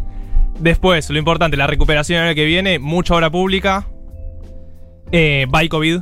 Bye feos. Ahí recontra bye Bye COVID. virus. Sí, sí, sí. Bye. Chau COVID, chau ATP, chau todo. Y dos datos que me interesaban. Primero, ley de bosques. Venimos con marcha ambiental, ley de bosques. Hay una ley. Sí, se sí, llama que la de ley que propuso Máximo Kirchner. que, eh, no, incluso antes, es más vieja la ley de bosques, que es financiamiento para cuidar los bosques argentinos. Sí. Ujú. 0,3% del presupuesto dice que tiene que haber. Creo que es la ley de fuego entonces, de la de Eh, Máximo. Sí, estamos de acuerdo. Eh, y actualmente para el presupuesto 2022 va a tener 0,01, o sea, 30 veces menos de lo que dice la ley. Así que atención con este financiamiento que es bastante importante. ¿Una reducción ahí? Nunca se cumplió la ley en los Claro, últimos nunca años. se venía el tema es ese, vos ves cómo va cayendo de los últimos años, de las últimas décadas va cayendo. El tema es que la ley dice 0,3 del presupuesto y nunca se cumplió, pero ahora es muy, o sea, sabemos que es una demanda, lo vimos ayer, y 30, ve- darle 30 veces menos de lo que dice la ley es Habla de las prioridades del gobierno con el tema ambiental. Claramente. Y otra cosa que habla de las prioridades es ganancias. Esta semana Se subió se piso. subió el piso también. Y esa es la discusión, ¿no? ¿Qué gasto vamos a tener? Pero también cómo vamos a recaudar. Ganancias, como siempre decimos, es el impuesto más progresivo. ¿Por qué? Porque pagan más los que más ganan. Podemos discutir si el que gana 150 eh, merece pagar un montón de impuestos o no, pero está entre los que más ganan en el país. Eso sin lugar a duda. Claro, y ahora subió a 175. Subió a 175, así es. Sí, yo lo que entendía es eh, que ellos lo que quieren es mantener el mismo porcentaje de contribuyentes y como con la inflación y todo, lo que antes era el piso de 150, ahora sería el de 175 y si vos querés mantener más o menos la misma cantidad de gente que paga, tenés que subir el piso. Claro, pero no es que lo hicieron de un año al otro, sino que lo hicieron este mismo año por el tema que hablamos antes de la reapertura de paritarias. Claro. Eh, es lógico que año a año se vaya actualizando porque, obvio, Porque tenés inflación, y Argentina. Es bastante lógico. Pero si pones el piso en 150, no me parece que sea un piso bastante bajo como que tengas que salir el mismo año a reactualizarlo. Eh, claramente es algo electoral, pero bueno, es la Sí, discusión de Massa siempre. y la clase media. Sí. Es, Un es- solo es- es corazón. la bandera masista, Ser- Sergio Tommy. Massa dijo, esta es mi batalla. Esta es la mía. ¿Algo más que nos quieras decir, Marto? Eh, ¿Es ahora o nunca, sabes? ¿Saben cuánto se pierde de recaudar el país porque el Poder Judicial no paga ganancias? Sí, me interesa muchísimo Nos este encanta dato. este dato. 70 mil millones de pesos. O sea, puede dar un IFE a 7 mil personas. Muchísimas gracias. 7 El mil, mentira, 7 vivimos. millones. No me escuchen. Puede dar un IFE de 10 mil pesos a 7 7 millones, de personas. Bueno, en el país en el que vivimos, eh, muy linda la elección en la corte el otro día, por cierto. Muy, Oh, muy bella, muy bella toda la gente que participó. Instituciones. Estuvo lindo el debate que se dio. Eh, La transparencia, ¿no? La transparencia, no, transparencia, de los argumentos con los Nos votamos eligieron. nosotros y vamos nosotros, dale. Dale, dale, dale. Me gustó el show de la previa. Me gustó que ahí que tocaron un par de bandas. Eso estuvo bueno también. Estuvo muy linda la votación en la Corte. Este es el país en el que vivimos el presupuesto para el año que viene. Son las 15 y 10. Se viene Educación Sentimental, columna de Andy Zimmerman, crossover con Permitido Pisar el Pasto. Ustedes quédense, no se vayan hasta las 4 de la tarde que hay más 1990. Bueno, mis días estoy en una comunidad terapéutica, me despierto muy temprano, trabajo mucho con mis límites, tengo mi espacio para componer, eh, hago grupos, mucha, mucha educación emocional, sentimental. Después de la lluvia, del perfume de la angustia y el sonido. Este es el Educación Sentimental de Tan Biónica en honor a Chano, que se está recuperando y como escuchábamos recién, eh, hablaba de que está con mucha educación sentimental. Bueno, Eh, ¿Será, ¿Habrá sido un guiño a 1990 para que hagamos un Educación Sentimental Tan Biónica? para mí que sí. La respuesta es que sí. Esto es Obsesionario en la mayor del álbum Obsesionario. Eh, dice, después de la lluvia, del perfume de la angustia y el sonido del silencio que dejas cuando te vas, después de no sobrevivir a las mañanas de ese abril nubla- nubladas como rotas, viajo bien adentro eh, a la ciudad del desencuentro, capital del nuevo centro del vacío existencial, cuando me desilusionás, cuando amagás y tiroteás sin terminar las cosas. Está muy bien esta letra. Mi casa es un desastre, mi vida un poco más. Yo me Marco, declaro, cantá. me declaro fan. Decilo, de- si vos sos fan de Tan Biónica, bancátela al declaro aire, fan pa. de- No te hagas. ¿Pero qué? No te, No cantes, no cantes Hace, el mote. hace varias semanas que estabas cantando Pero- bajito. Pero en toda la semana digo que soy fan de autista. Artista. Encontré en el centro hoy y una secuencia. Eh, las letras de Tan Biónica, ¿las escribe el Chano? ¿Las escribe Bambi? Porque yo sé que Bambi es eh, un, un muy, un muy buen músico también. Bambi es el hermano de Chano que formaba parte de Tan Biónica. Y simplemente. Nunca había escuchado esa canción, pero es hermosa. O Es- sea, estoy, estoy es que fascinada. Es ese momento de post-separación. Es que decís, ¿qué me está pasando? ¿Qué me está pasando? ¿Qué me está pasando? Simplemente pasa que tenés ganas de ver al otro. y sí. Ay. Eh, acá un nos dice, Galia, entendemos español, déjanos escuchar el tema, porfis. No, o sea, voy a seguir leyendo las letras, lo hacemos desde el día que empezó Educación Sentimental, así que no voy a hacer la excepción hoy. Rotas. También no van a tener que escuchar cantar. Claro. Creo que buscarte es menos digno. Esta parte, creo que buscarte es menos digno que pensarte, más difícil que encontrarte y menos triste que olvidarte, que es medio milipili. La frase Es que- muy milipili, eh, mucho, mucho Messenger. Mucho- Eso. Mucho Messenger acá. Digno subnick. Subnick de Messenger a full. Perdón, todas las canciones de Chano tienen este ida y vuelta con su adicción que es increíble porque dice, me preguntaste no tomás, te dije ya no lo haga más y te aburrió la historia. Recuperación. Por recuperación. Hills, boludo. Sí. Claro, o sea, es, es el nivel Britney, Britney contándonos su historia en sus canciones. Qué caros son los precios del amor. Y una secuencia de terror y soñé pasiones locas con vos y simplemente pasa que Eh, acá Ricotero dice, como mendocino siempre pensé que Chano es un cheto porteño sin rock, pero hay que admitir que tiene buenas letras la banda. Viste, me gusta, me gustaría que haya un confesionario, eh, como dice el disco, pero no es no exactamente lo mismo. En el 11 40 66 0000, pensé que estornudaba. eh, gente que escuche Ahí va. Estornudo.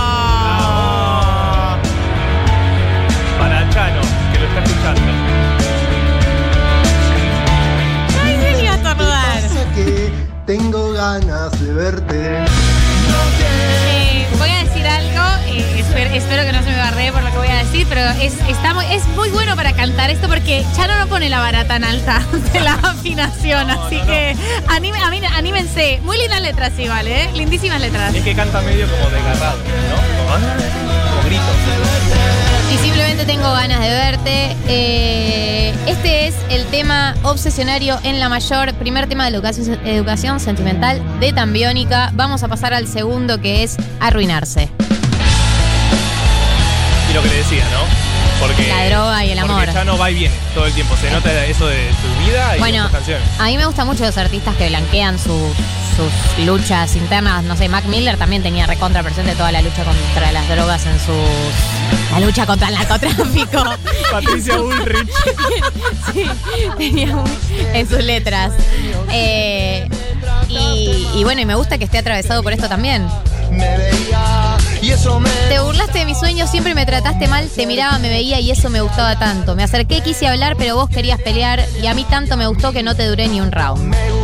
O sea, es eh, un, un poco de adicción a, a la pelea, ¿no? La pelea es adictiva, hay que decirlo, ¿no? Como una entra fácil cuando entras en el círculo de la pelea. No, el- Hay una predisposición a la pelea en algún momento de la pareja. Hay una predisposición a la pelea eh, y, y sobre todo, qué sé yo, por ahí podés evitar entrar, pero una vez entras, yo soy como un pitbull. O sea, Sí. me tenés que matar A para mí lo que pasa es que intento morder. no entrar, porque si entro, ay, ya. Se me desencaja la mandíbula, total, acá empiezo, empiezo no a babear, empiezo a babear, me sale espuma. Y ya no te olvidás por qué estabas peleando. Obvio, por pelear.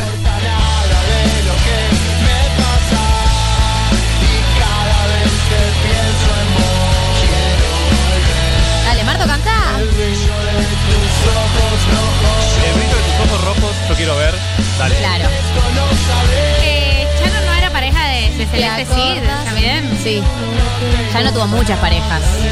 Pero sí, Celeste Cid fue una de ellas. Estoy un poco ansioso y se termina el día. Rap, rap, Ando rap. buscando un poquitito de esta adrenalina y en mi cabeza encuentro solo resignaciones. Estoy Esta canción también es vieja, entendamos. Estoy pagando el precio de mis buenas intenciones. Cuando me vine acá, tiene que haber alguna buena forma de escapar. Si bien algunas cosas pudieron mejorar, me está aburriendo esta mentira de la libertad. Y a veces De arruinarse con vos si el día estuvo mal.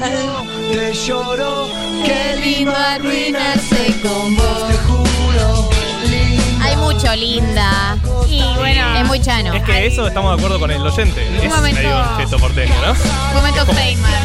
Arruinarse es la droga. Arruinarse quiere decir drogarse. Y a veces pienso cuando me quedo solo, te extraño, te lloro, qué lindo arruinarse con vos. Eh, Hay parejas que están muy atravesadas por la droga, ¿vieron? Como gente que, parejas que se drogan mucho juntas, como que salen mucho y se la pegan mucho juntas y viven como todo el flash Sí, de la droga y juntas. amistades también. Amistades también.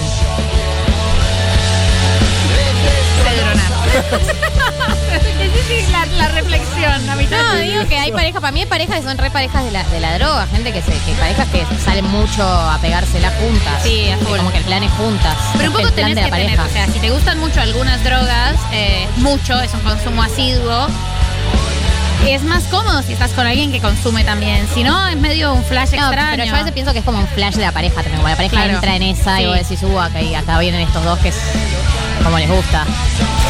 No le gusta, no le gusta, no le Rica. gusta.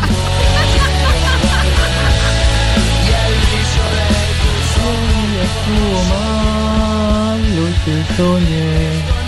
No quiero recordarte más, no me hace bien. Quisiera comprender que estás muy lejos y que no te importa nada de lo que me pasa.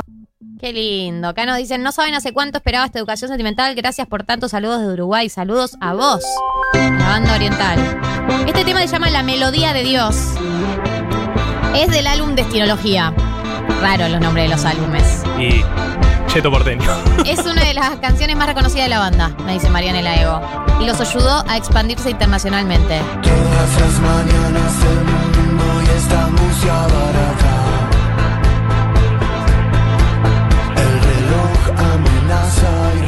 Y retrasa. Y la falta que haces en, En la mi casa. Esta me la sé. Cada cosa que no decís. Porque te está haciendo Canta con la boca cerrada, ¿no? En medio de esa dinámica.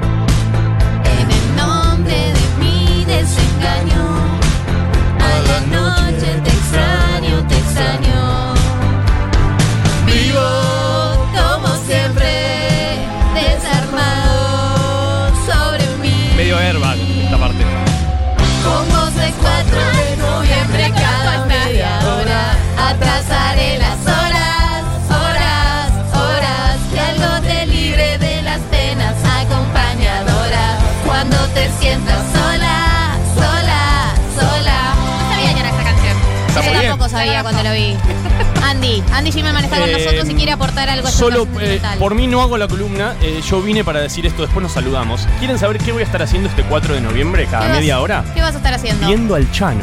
Porque el otro Va al día, Luna Park, va a el tener un jueves, Luna Park el jueves anunció un show, estaban lo de mi amigo Demi, muy fanáticos los dos del Chano, y dijimos, íbamos a la entrada. Y bueno, hay que apoyarlo en este Y momento ya está, difícil y lo vamos Es un mirando. momento difícil Las mañanas exigen clemencia.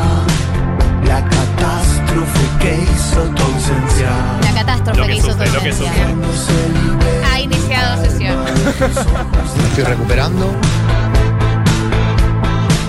Cuando el frío no enfríe tanto. Los domingos y jueves. Los domingos y jueves espanto. O sea, sumó los domingos. Vivo como siempre, desarmado sobre mí. Son voces 4 de noviembre cada media hora. Atrasaré las horas. parte, mal. horas, que algo te libre de las penas. Como el coro. Contra de la Cuando canción. te sientas sola, sola, sola. Es mi cumpleaños el 4 de noviembre.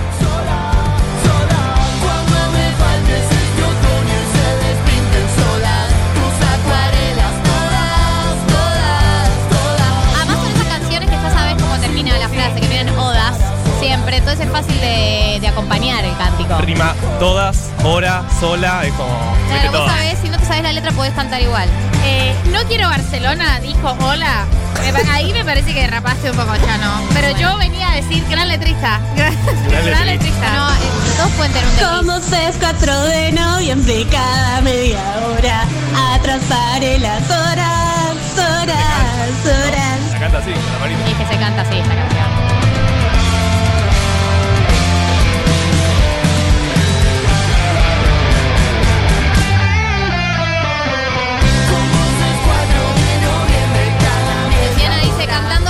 Con la mopa en la mano y pone con voces 4 de noviembre cada media hora, sí, así es. No falta tanto para el 4 de noviembre. No, poquito, poquito. Un mes, sí, piquito. Sola, sola. Eh, le deseamos una pronta recuperación a Chano, por suerte ya pasó lo peor. Claro, Eh, está en la etapa de, de educación sentimental, como bien decía en el audio. Está en rehabilitación con grupos eh, y se viene su Luna Park. Eh, así que le deseamos lo mejor. Ojalá pueda sentirse en paz consigo mismo prontamente. Por eso también lo hacemos ahora. Porque no daba festejar a Chano justo en el momento de que estaba tan mal. No, dijo que estaba teniendo educación sentimental y conociendo sus límites. Me siento muy representada por esa declaración. Totalmente. Muy representada. Yo buscaré algún sol ahí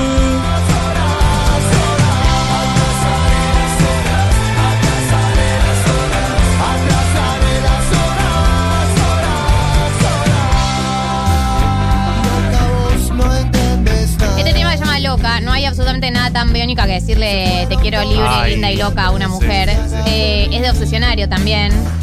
Y una forma errante de Loca, vos no entendés nada de vivir. Se fueron con septiembre tus ganas de mí y una forma errante de permanecer llenó de noches todo nuestro amanecer. Mucho corito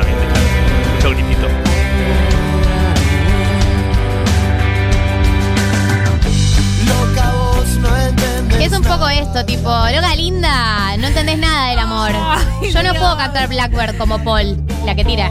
Igual en esa lo banco, porque siento que si salís con un cantante, debes tener las expectativas re arriba y le deben romper todo, todo el tiempo, tipo.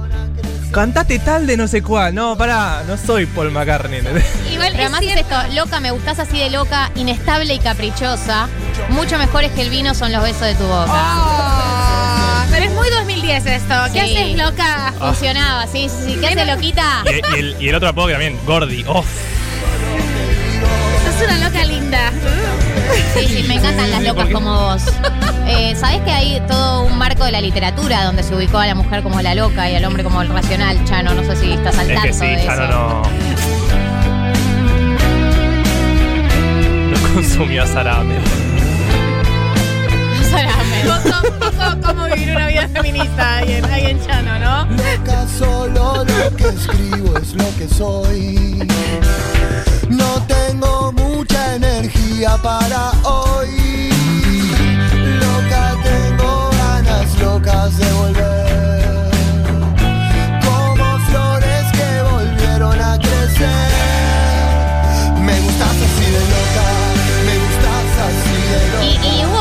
Generación de mujeres que se sintió muy interpelada por este Claro. estribillo. Me gustás así de loca. O sea, yo pienso que si bien hemos demas- desarmado mucho, todavía está la, eh, en relaciones heterosis la mujer la loca y el hombre la tiene que volver a eje, digamos. Claro, total. Estás loca, pero, pero te amo así. Claro, te quiero así. Loquita. Y después cuando, cuando, cuando lo querés dejar, que se pone medio crazy, te dice nadie te va a querer así de loca. Como que cambia. Claro, claro. Nadie te va a querer, solo yo te, va- te voy a querer, con lo loca que estás. Te entiendo así. Como Esta es la educación sentimental del Chano eh, de tan biónica en realidad. Y vamos a pasar al siguiente tema, que es Beautiful. Ella es la hada perdida que un día dormida en mi vida cayó.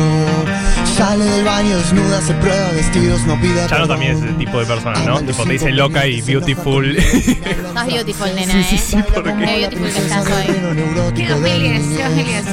Ella dice beautiful. Esta frase, ella dice beautiful, suena como libertad. Nunca nadie dijo eso fuck. en la historia. Guay. Toda esa noche borracho creía De pronto ya no es tan buen letrista, Chano, ¿no? De pronto, de Pero pronto. nunca, bueno, sí puede ser que lo haya dicho. Todas esas noches borracho creía encontrarla, pero la perdí. Habla un poco de todo eso, ¿no? Esos encuentros en los que vos estás un poco pasado y en una fiesta decís, tipo, ay, mira quién está, voy a hablarle. No, no vayas, está borracho. no, no Está saludes, borrache. no saludes. No funciona tan bien. libertad. Nuestro amor es una cama de hojalata te corta Amor es una cama de hojalata que, se que te corta cuando te quieres dormir, que nos hace involucrarnos y perdernos, que nos une la desgracia de existir. que nos une la desgracia de existir. Hay un poco de Fito Páez acá en tu letra, Chano. Pero porque yo quiero decir algo, eh, que es que la fina línea entre lo cursi, empalagoso, milipili del Chano y algunas letras de Fito, como que lo que lo divide es un poco la, la, la retórica, digamos, o sea, las palabras que usa para decir lo mismo, porque Fito también tiene canciones Sí. empalagosas, empalagosas. Solo que bueno, dice ciudad, la ciudad, esto sucede en la ciudad, entonces no sentís que es una milipili. Así dice Vito. Sí, tiene que cada tres palabras Fito dice la ciudad. despertar. Tengo un pasado terrible y algunos secretos para confesar. Tengo algún brindis pendiente que un día inconsciente lo voy a brindar. Ella dice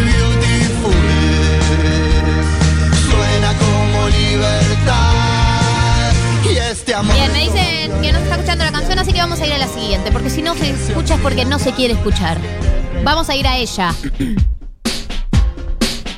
Temazo. El video. Acá la- Está bien, está bien, ya entendí. Me están diciendo todos que no se escucha la canción. Sí, sí, sí, ¿Esta la escuchan? Porque aparte yo no entendía nada de los mensajes que me llegaban. Tipo, no se escucha la canción. Y es como, bueno, estamos hablando. Perdóname que quiera hablar. Ya entendí que no se escuchaba la anterior. ¿Esta la escuchan? ¿Me pueden decir si esta la escuchan? Porque yo estoy insegura. Ahora sí me dicen. Después, de- esta ar- arranca con después de 24 meses. Esta me la sé. Después de 24 meses sin dormir, sus drogas con gotitas de marfil, me tira una mirada que no puedo resistir. Se aleja con un Johnny que le ayuda a revivir. Es como yo cuando digo un Raúl, viste, es como un Johnny. Johnny Johnny Walker.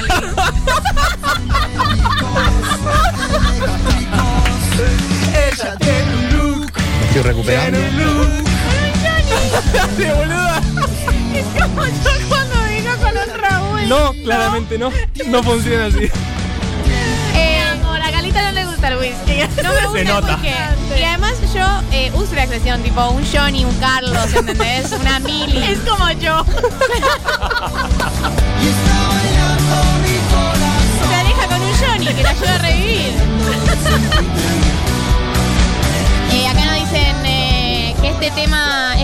Macrista. Claro, esta, esta canción está asociada a las victorias de Sí. Mauricio Macri. Por lo menos está asociada a las victorias de Mauricio Macri. Nunca, en las derrotas no pasan tan biónica. En No, 2019 no, estaba- en pasaron. la derrota está el mago con dientes. Sí. Mago sin dientes. Era así.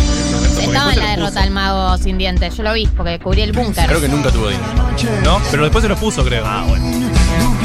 Eh, dice princesa de la noche, heredera de Caín, duplica en ese espejo y se arrepiente de salir, de salir y come bombos electrónicos, psicóticos, agónicos. Acá ya no hay coherencia en la, en la letra. Ella tiene un look, tiene un look. Ella dibuja mi destino con Ella tiene swing, tiene swing, tiene todo lo que necesita de mí. Y acá sale Mauricio al escenario. y está saliendo con, con los brazos. Con, Michetti, bailando con Gabriela. Sí, dando mi corazón. Qué felices que están los globos, me da unos word flashbacks. Pero bueno. Esta canción. Hay que reapropiarse a Chano que, que ya. Bueno, además, eh, Chano, Públicamente. Chano abiertamente se declaró macrista, digamos. Yo entiendo que la banda fue muy apoyada por la ciudad, por el gobierno de la ciudad y la cultura de la ciudad, pero no necesariamente él como, como persona macrista. Este es el educa- Cuidar a nuestra gente. Esta es la educación sentimental de Tan Biónica, estamos cantando ella. Y vamos a pasar al tema oficial del, del PRO. Al tema oficial de Cambiemos, de Juntos por el Cambio de Juntos. Con todos los nombres que ya tienen, hemos perdido la cuenta. Oh, y está bailando mi corazón. Sí, es Word Flashbacks a full. Mauricio. Es verdad que mucha gente tiene asociado tan biónica al, al pro, a juntos. Pero bueno, yo, a mí no me queda claro, por ahí él me lo puede decir en el WhatsApp, cuánto Chano realmente dijo como, che, yo quiero ser la banda oficial. Es que se acuerdan de- También de esos tuvieron- usaron a recitales. Gilda y Gilda no tiene la culpa. ¿Pero ¿Se acuerdan de los recitales que daba el gobierno de la ciudad que tenían un nombre, sea joven, algo así? Bueno, entiendo que también estuvo mucho tiempo en esos recitales y por eso se hacía la relación también. Bueno, este es el tema oficial de las victorias. Estamos en un nivel de Word Flashbacks absoluto. Pero hay que reapropiarse. Acá reapropiándonos de Tambiónica. Este es el soundtrack oficial de las victorias de Mauricio Macri en La Nación. ¿Qué querés que te diga? Es Ciudad Mágica. Acá le vuelvo a decir loca a la mujer. Ahora vamos a repasarlo.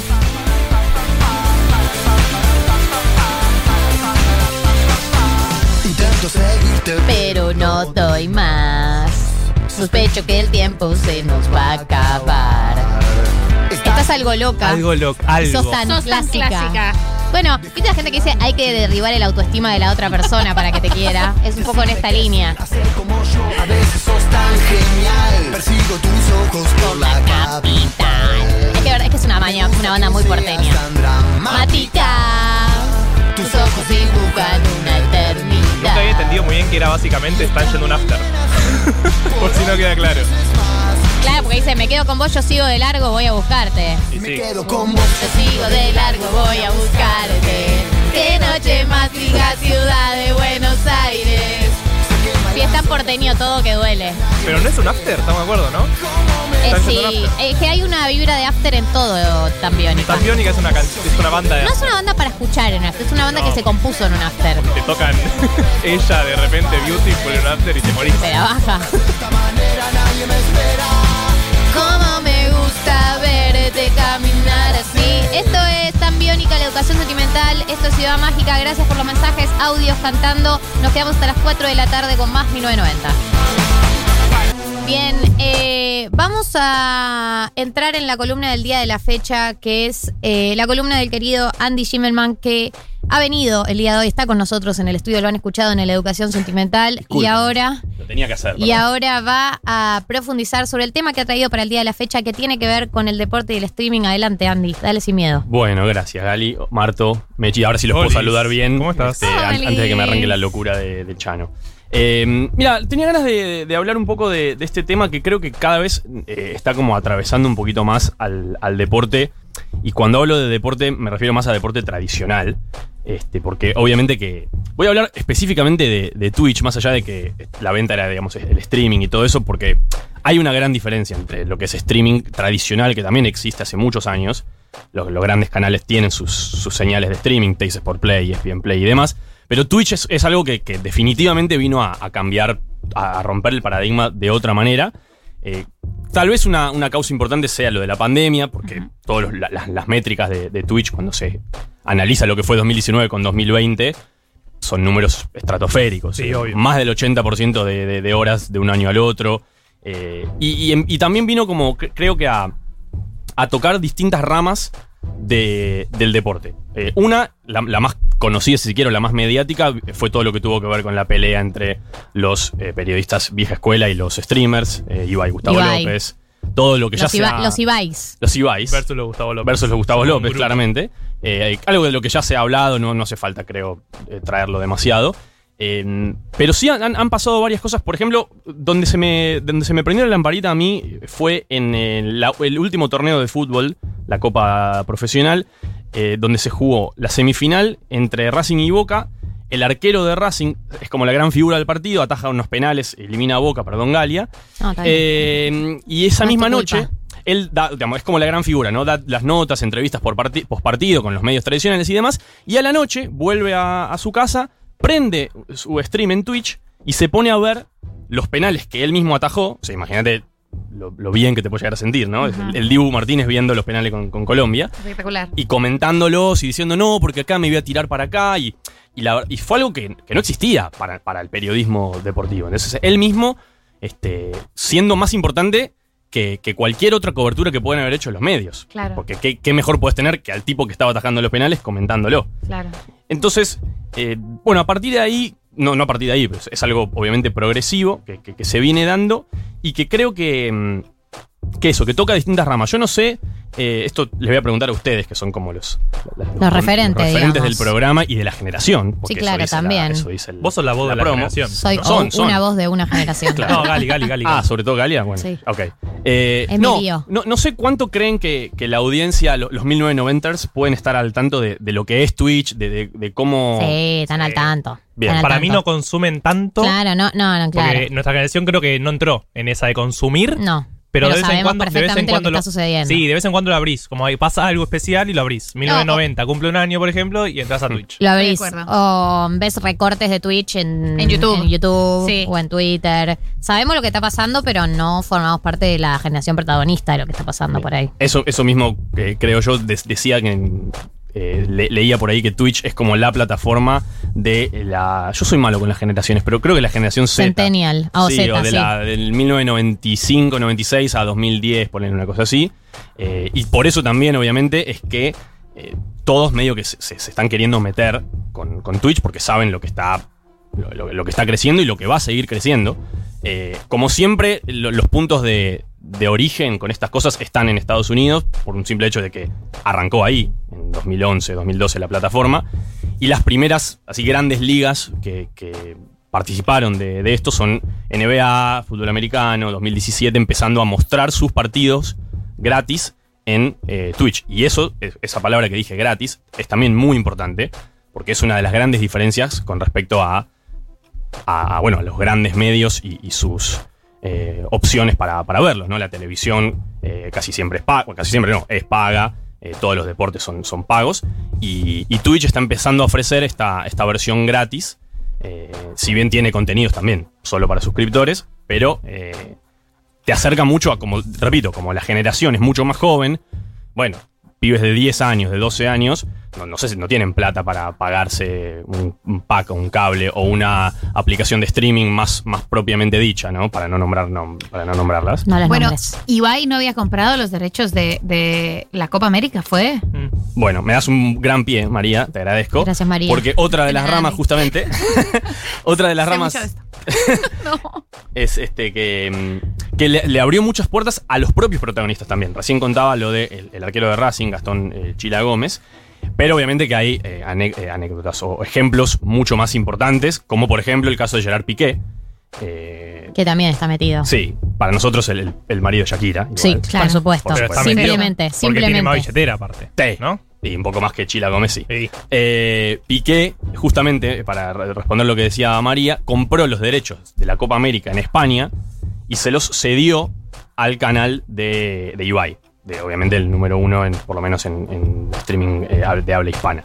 Y esto está surgiendo cada vez más. Mm, Obviamente el caso de Piqué es excepcional, pero sí de deportistas que están aprovechando esta plataforma, que están viendo que mueve muchísimo, para crear sus propios eh, equipos. Pero igual digo algo, mueve muchísimo porque, o sea, el público de Twitch es mucho más chico que el público de un montón de otras plat- plataformas. O sea, vos en un, vivo, un buen vivo de Twitch hay mil personas por L o un- no sé, no sé, pienso en los twitcheros de acá, twitcheros.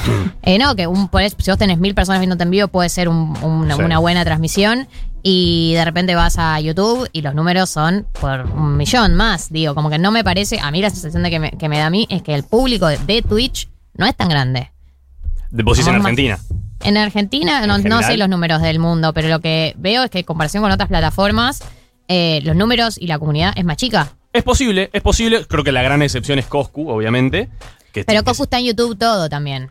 O bueno, sea, pero él, Coscu- él, él streameando, o sea, sí, después replica sus cosas en, en YouTube y demás, pero él en vivo transmite en Twitch. Y, o sea, obviamente que exceptuándolo a él, que es otro monstruo que está hace mil años, eh, es cierto que la comunidad, y, y volviendo a lo que sería, digamos, mi, pues yo tampoco me quiero hacer el, el erudito de, de Twitch y de streaming, porque hace, Hacelo, na- nadie te detiene, no, hace, hace seis meses no tenía la más mínima idea, eh, ahora sí, porque estoy streameando, como se dice, pero... ¿Dónde en te el- encontramos, Andy? Eh, en twitch.tv barra NFL Latina. No, no, pensé en pasar el chivo. N- pero, pero, estás acá, pero gracias. NFL Latina, si te interesa la NFL, el número uno en Argentina y en América Latina es Andy Schimmelman, por Gracias, supuesto. Gracias. Eh, pero no, volviendo al tema del, del periodismo deportivo, es cierto que es un mundo que totalmente está cero explotado, ahí estoy de acuerdo con vos. Y algo que está sucediendo, que es un poco cómico de alguna forma, es que está pasando que la- las grandes empresas, los grandes medios del, del- del fútbol, están como medio quedándose afuera. Porque la. Es como. es- sucede algo muy gracioso, que es que ellos, y yo lo, lo conozco muy bien porque trabajo en uno de estos grandes medios, tienen, digamos, los, los fierros y la, la capacidad técnica, pero por, por escándalo, para, para producir este tipo de contenidos, más no tienen, eh, no tienen los creadores de contenido, no tienen lo que la gente está yendo a buscar. Mm. O sea, es como.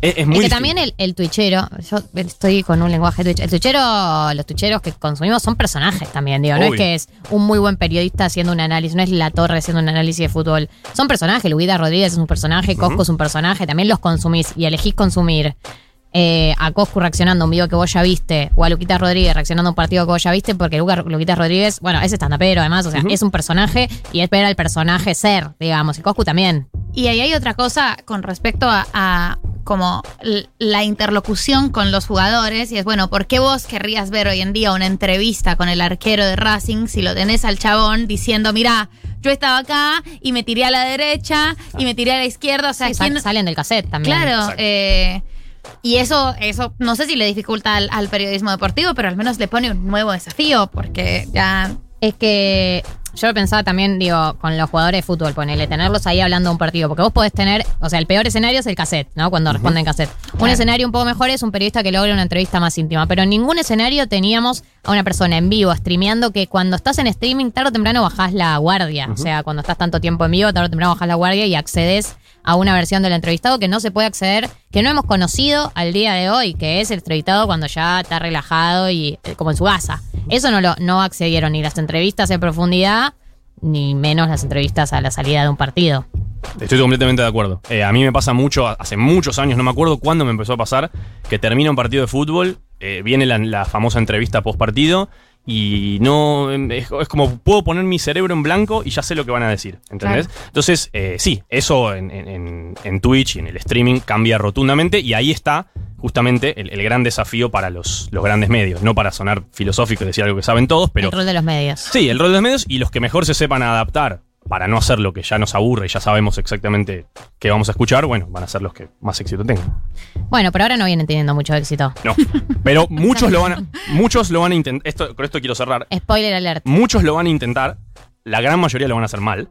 Y los que sepan hacerlo bien van a ser los que Pero es así, la ley de la selva en los medios es un poco así. El capitalismo. Eh, también es un pueden poco así. recomendar, ¿saben lo que quiero invitarlos a hacer? Que recomienden canales de Twitch que consuman, a ver si esta generación que quedamos medio afuera eh, podemos empezar a meternos. Yo recomiendo NFL Latina, NFL Latina eh, o Luquitas Rodríguez. Y de la mano de la Femia eh, pueden eh, mandar sus propias recomendaciones porque ustedes ya ven, la Femia es una manera, una nueva manera de tomar vino, de romper un poco con los paradigmas y los esquemas que hay de tomar vino y Twitch es un poco también una nueva manera de consumir eh, personas, de consumir eh, medios, de consumir información, de consumir entretenimiento.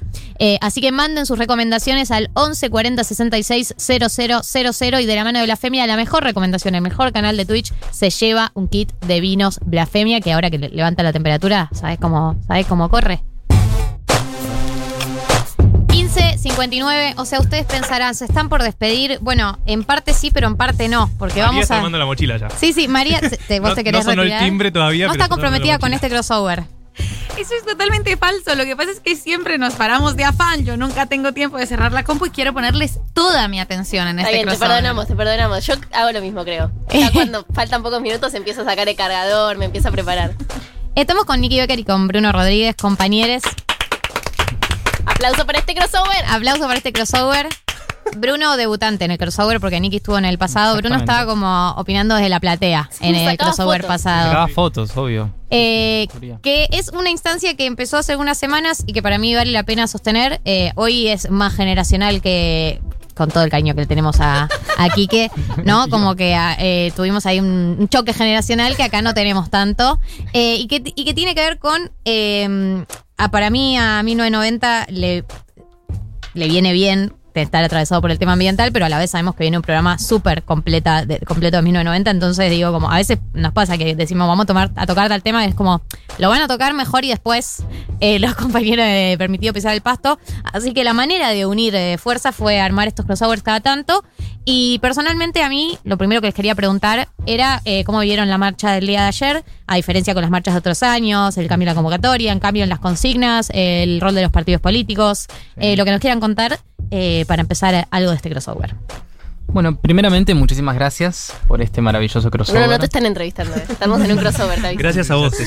Hay que sacarlo del caseta, Bruno, ¿no? Es verdad, es verdad. Es, es un- es un laburo. Que venimos de la movilización, es, es un tema complejo. Pero bueno, en cuanto a los balances de la instancia que tuvimos ayer, yo creo que el saldo es sumamente positivo.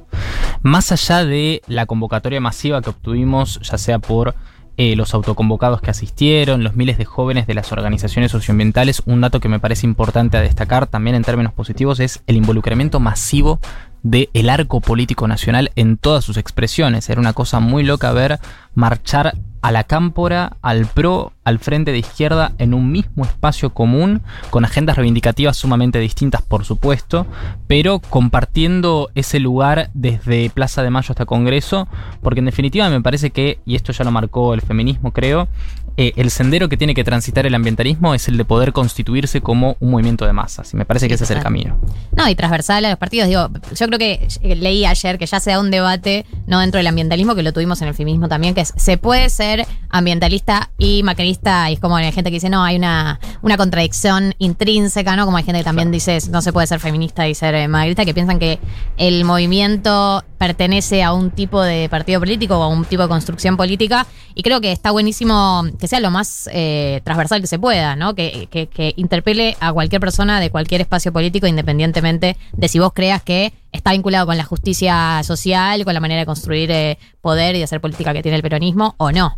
Sí, además ayer fue una locura, fuimos más o menos 30.000 personas y también fueron bastante grandes en Córdoba, en Salta también, en Mendoza, digamos, hizo en todo el país Y recordemos que no fue algo que sucedió solo en Argentina, sino que pasó en absolutamente todo el mundo. Por ejemplo, en Alemania, 620.000 personas, o sea, una locura. Un. No sé cuál, cuál es el número que da a nivel internacional, pero es muy grande y se siente un poco como la, la vuelta a las calles, ¿no? Como que si bien habíamos hecho en marzo y también fue bastante grande, pero igual se sentía como un, bueno, ahora que estamos un poquito saliendo de esta pandemia, si se le puede decir así, claro. eh, fue como un, bueno, volvimos al lugar donde nos pertenece y donde sabemos que va el camino a conquistar las cosas que tenemos que conquistar. Chiques, eh, de la marcha de ayer, ¿cuáles son las unas demandas puntuales? ¿Qué, qué, qué mensaje puntualmente se mandó al Poder Ejecutivo y se mandó también al Congreso? Digo, cuando una marcha de la Casa Rosada al Congreso, ahí hay un- una, toda una, una demanda política. ¿Y, y cuáles serían para ustedes como puntualmente eh, las exigencias que se hicieron ayer en la marcha? Principalmente creo que en lo que refiere al poder legislativo hay un tridente de iniciativas parlamentarias que es muy importante tener en cuenta. Por un lado, la aprobación eh, de una ley de humedales que este año lamentablemente si no se reaviva el tratamiento pierde estado parlamentario. Eh, recordemos también lo que son las campañas, por ejemplo, de colectivos como los Trabajadores de la Tierra, la Unión de Trabajadores de la Tierra, que están exigiendo una ley de acceso a la tierra para producir alimentos sanos.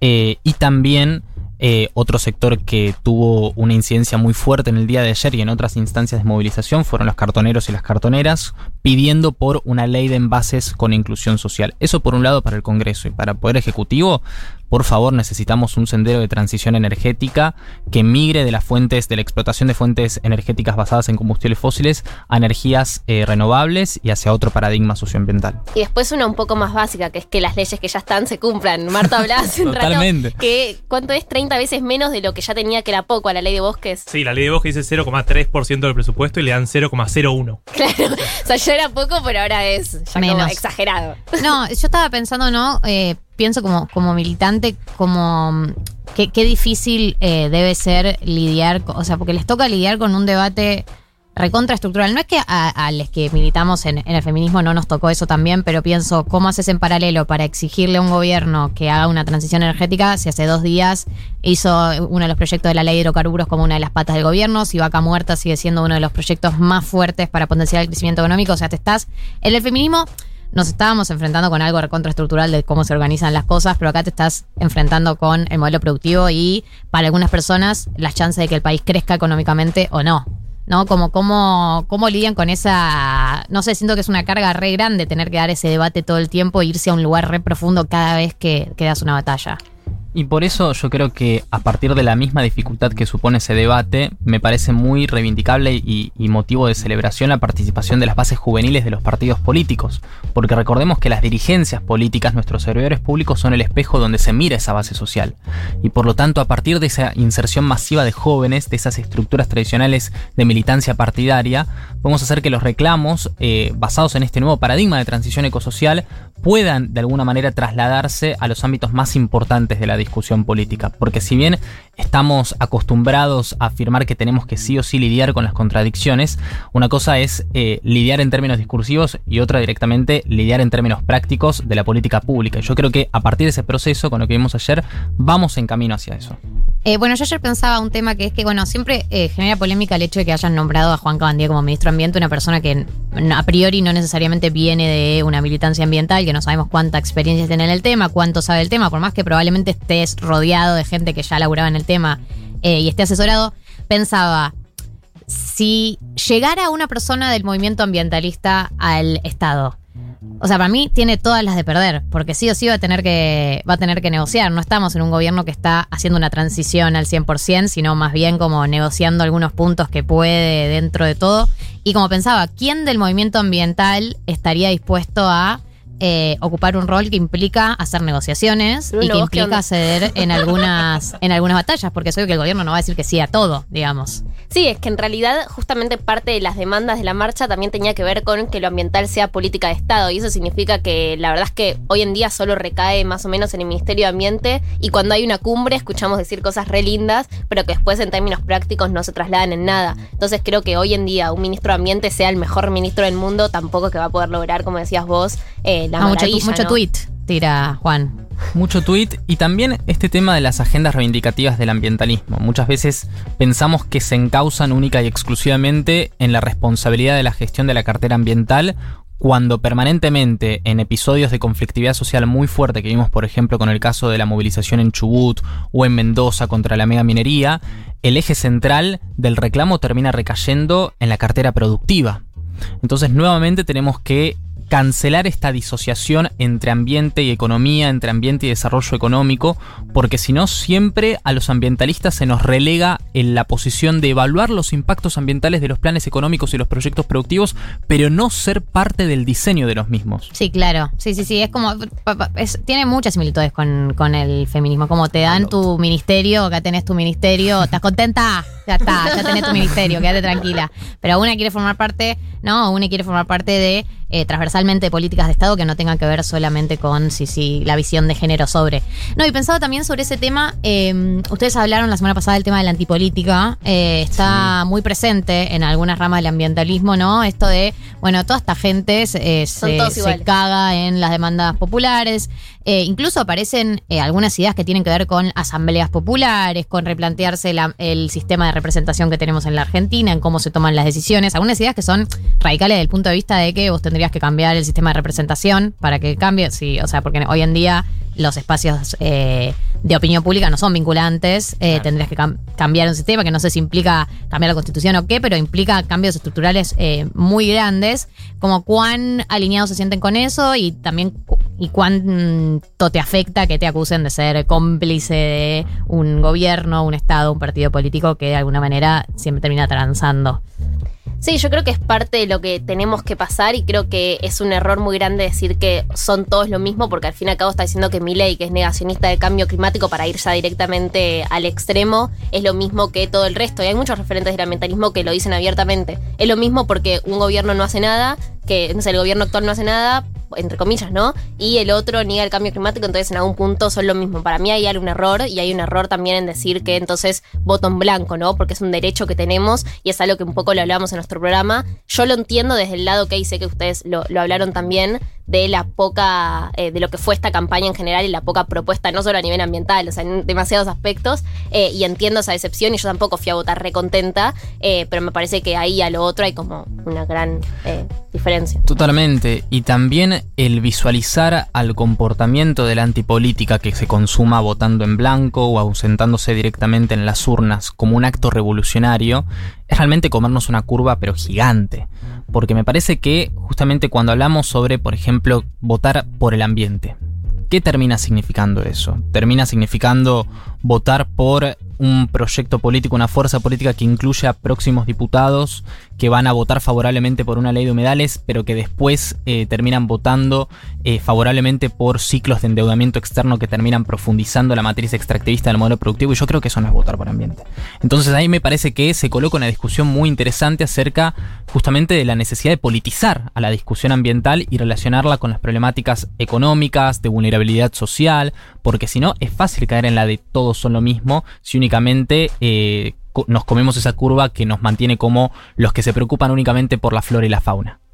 No, y yo pensaba también con respecto a ese discurso que es como, bueno, si la salida es eh, asambleas populares para tomar todas las decisiones, eh, es como, bueno, de- o sea, está bien. Primero tenés que, tendría que tener una convocatoria de gran parte de, de la ciudadanía para lograr que esa propuesta llegue al, al poder. Los partidos políticos deberían estar de acuerdo. Digo, como que requiere un cambio de paradigma de la política que o, estamos en esa y si no estamos en esa, después está lo que está sucediendo en la vida real, que es que hay gente negociando y, y todo lo que implica la política, que nos guste o no nos guste, es la herramienta que tenemos y qué se está haciendo con lo que está pasando hoy y ahora. Eh, ¿Cómo estás participando? ¿De qué manera estás participando en lo que está sucediendo? Más allá de lo que te gustaría que suceda, que siempre es un norte, pero ¿de qué manera estás interviniendo en los debates que se están dando hoy y en las posibilidades de intervención que tenemos hoy?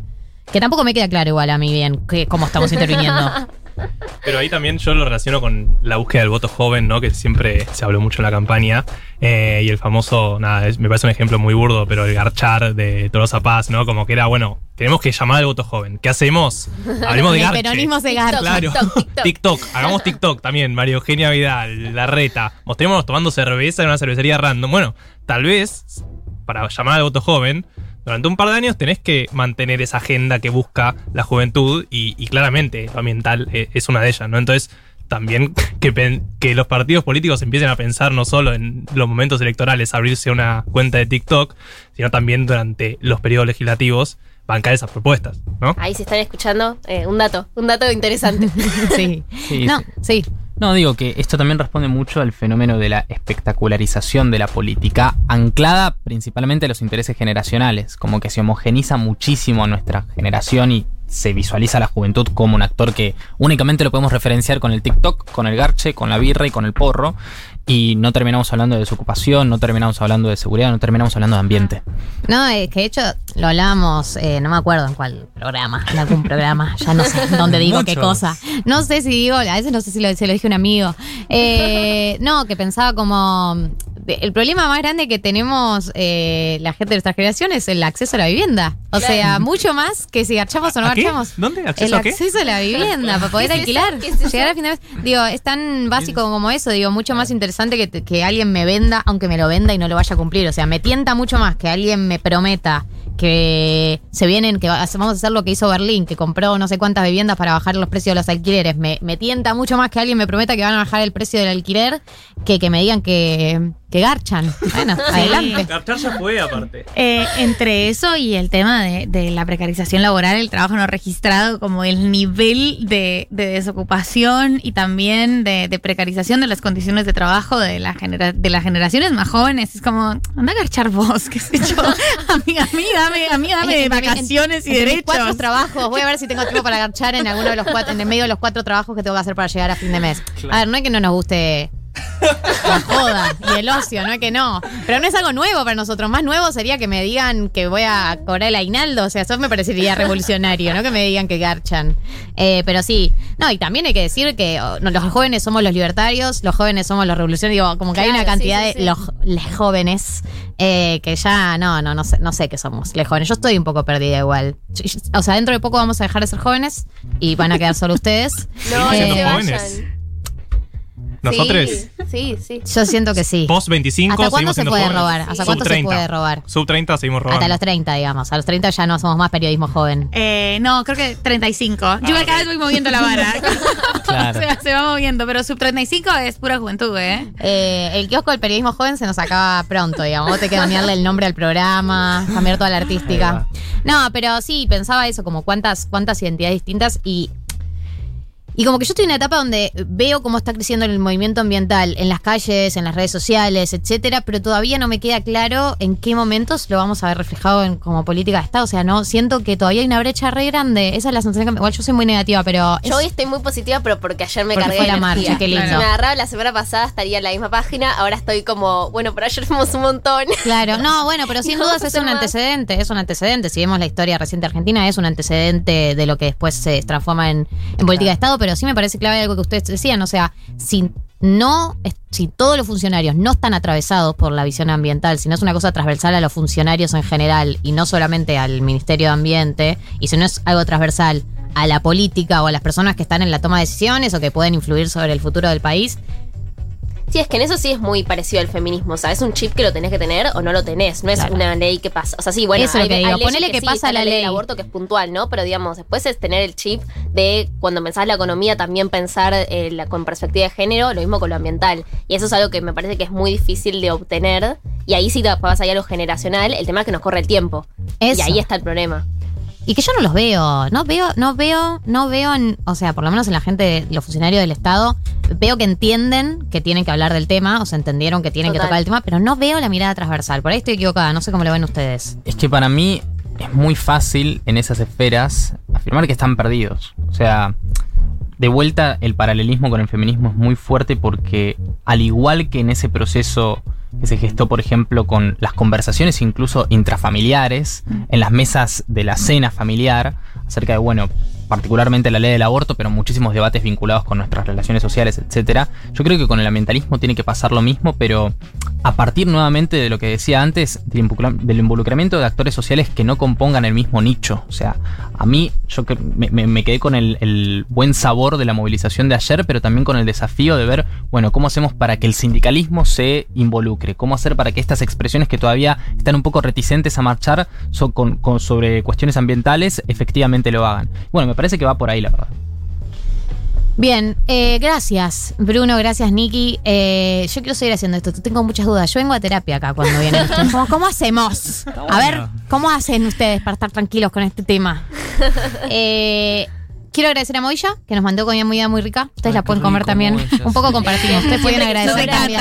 Yo siempre les robo. Yo quiero contar. Amo es Se lleva la- el paquetito. No, no, no, y no. Quique ni te cuento. Quique, Quique, ese dice, va a me lo llevo contar. para. Hoy tengo cena, dice. Quique se arma el tupper y se lo lleva directamente. Es buenísimo. Pero es hermoso porque a veces llega una cantidad de comida que nosotros manducamos bastante, hay que decirlo, con ansiedad, entramos medio ahogados al aire después, pero sobra una cantidad uno, y uno dice, bueno, ¿qué hacemos con esta comida que sobra? A veces nos la revertimos, la llevamos hasta que eh, empezó permitido pisar el pasto, que fue como compartámosla, así que me pone muy feliz. De hecho, me daría culpa que no la coman. A mí me culpa pone, judía. La culpa judía. Me pone feliz que, que Quique se lo lleve a su casa. Me pone muy feliz la, La la imagen de imaginármelo a, a Quique sentado en la casita a la noche abriendo el, tupper de la Moya. de Yo me imagino llegando diciendo, hoy tenemos, hoy no se cocina. Así con las manitos.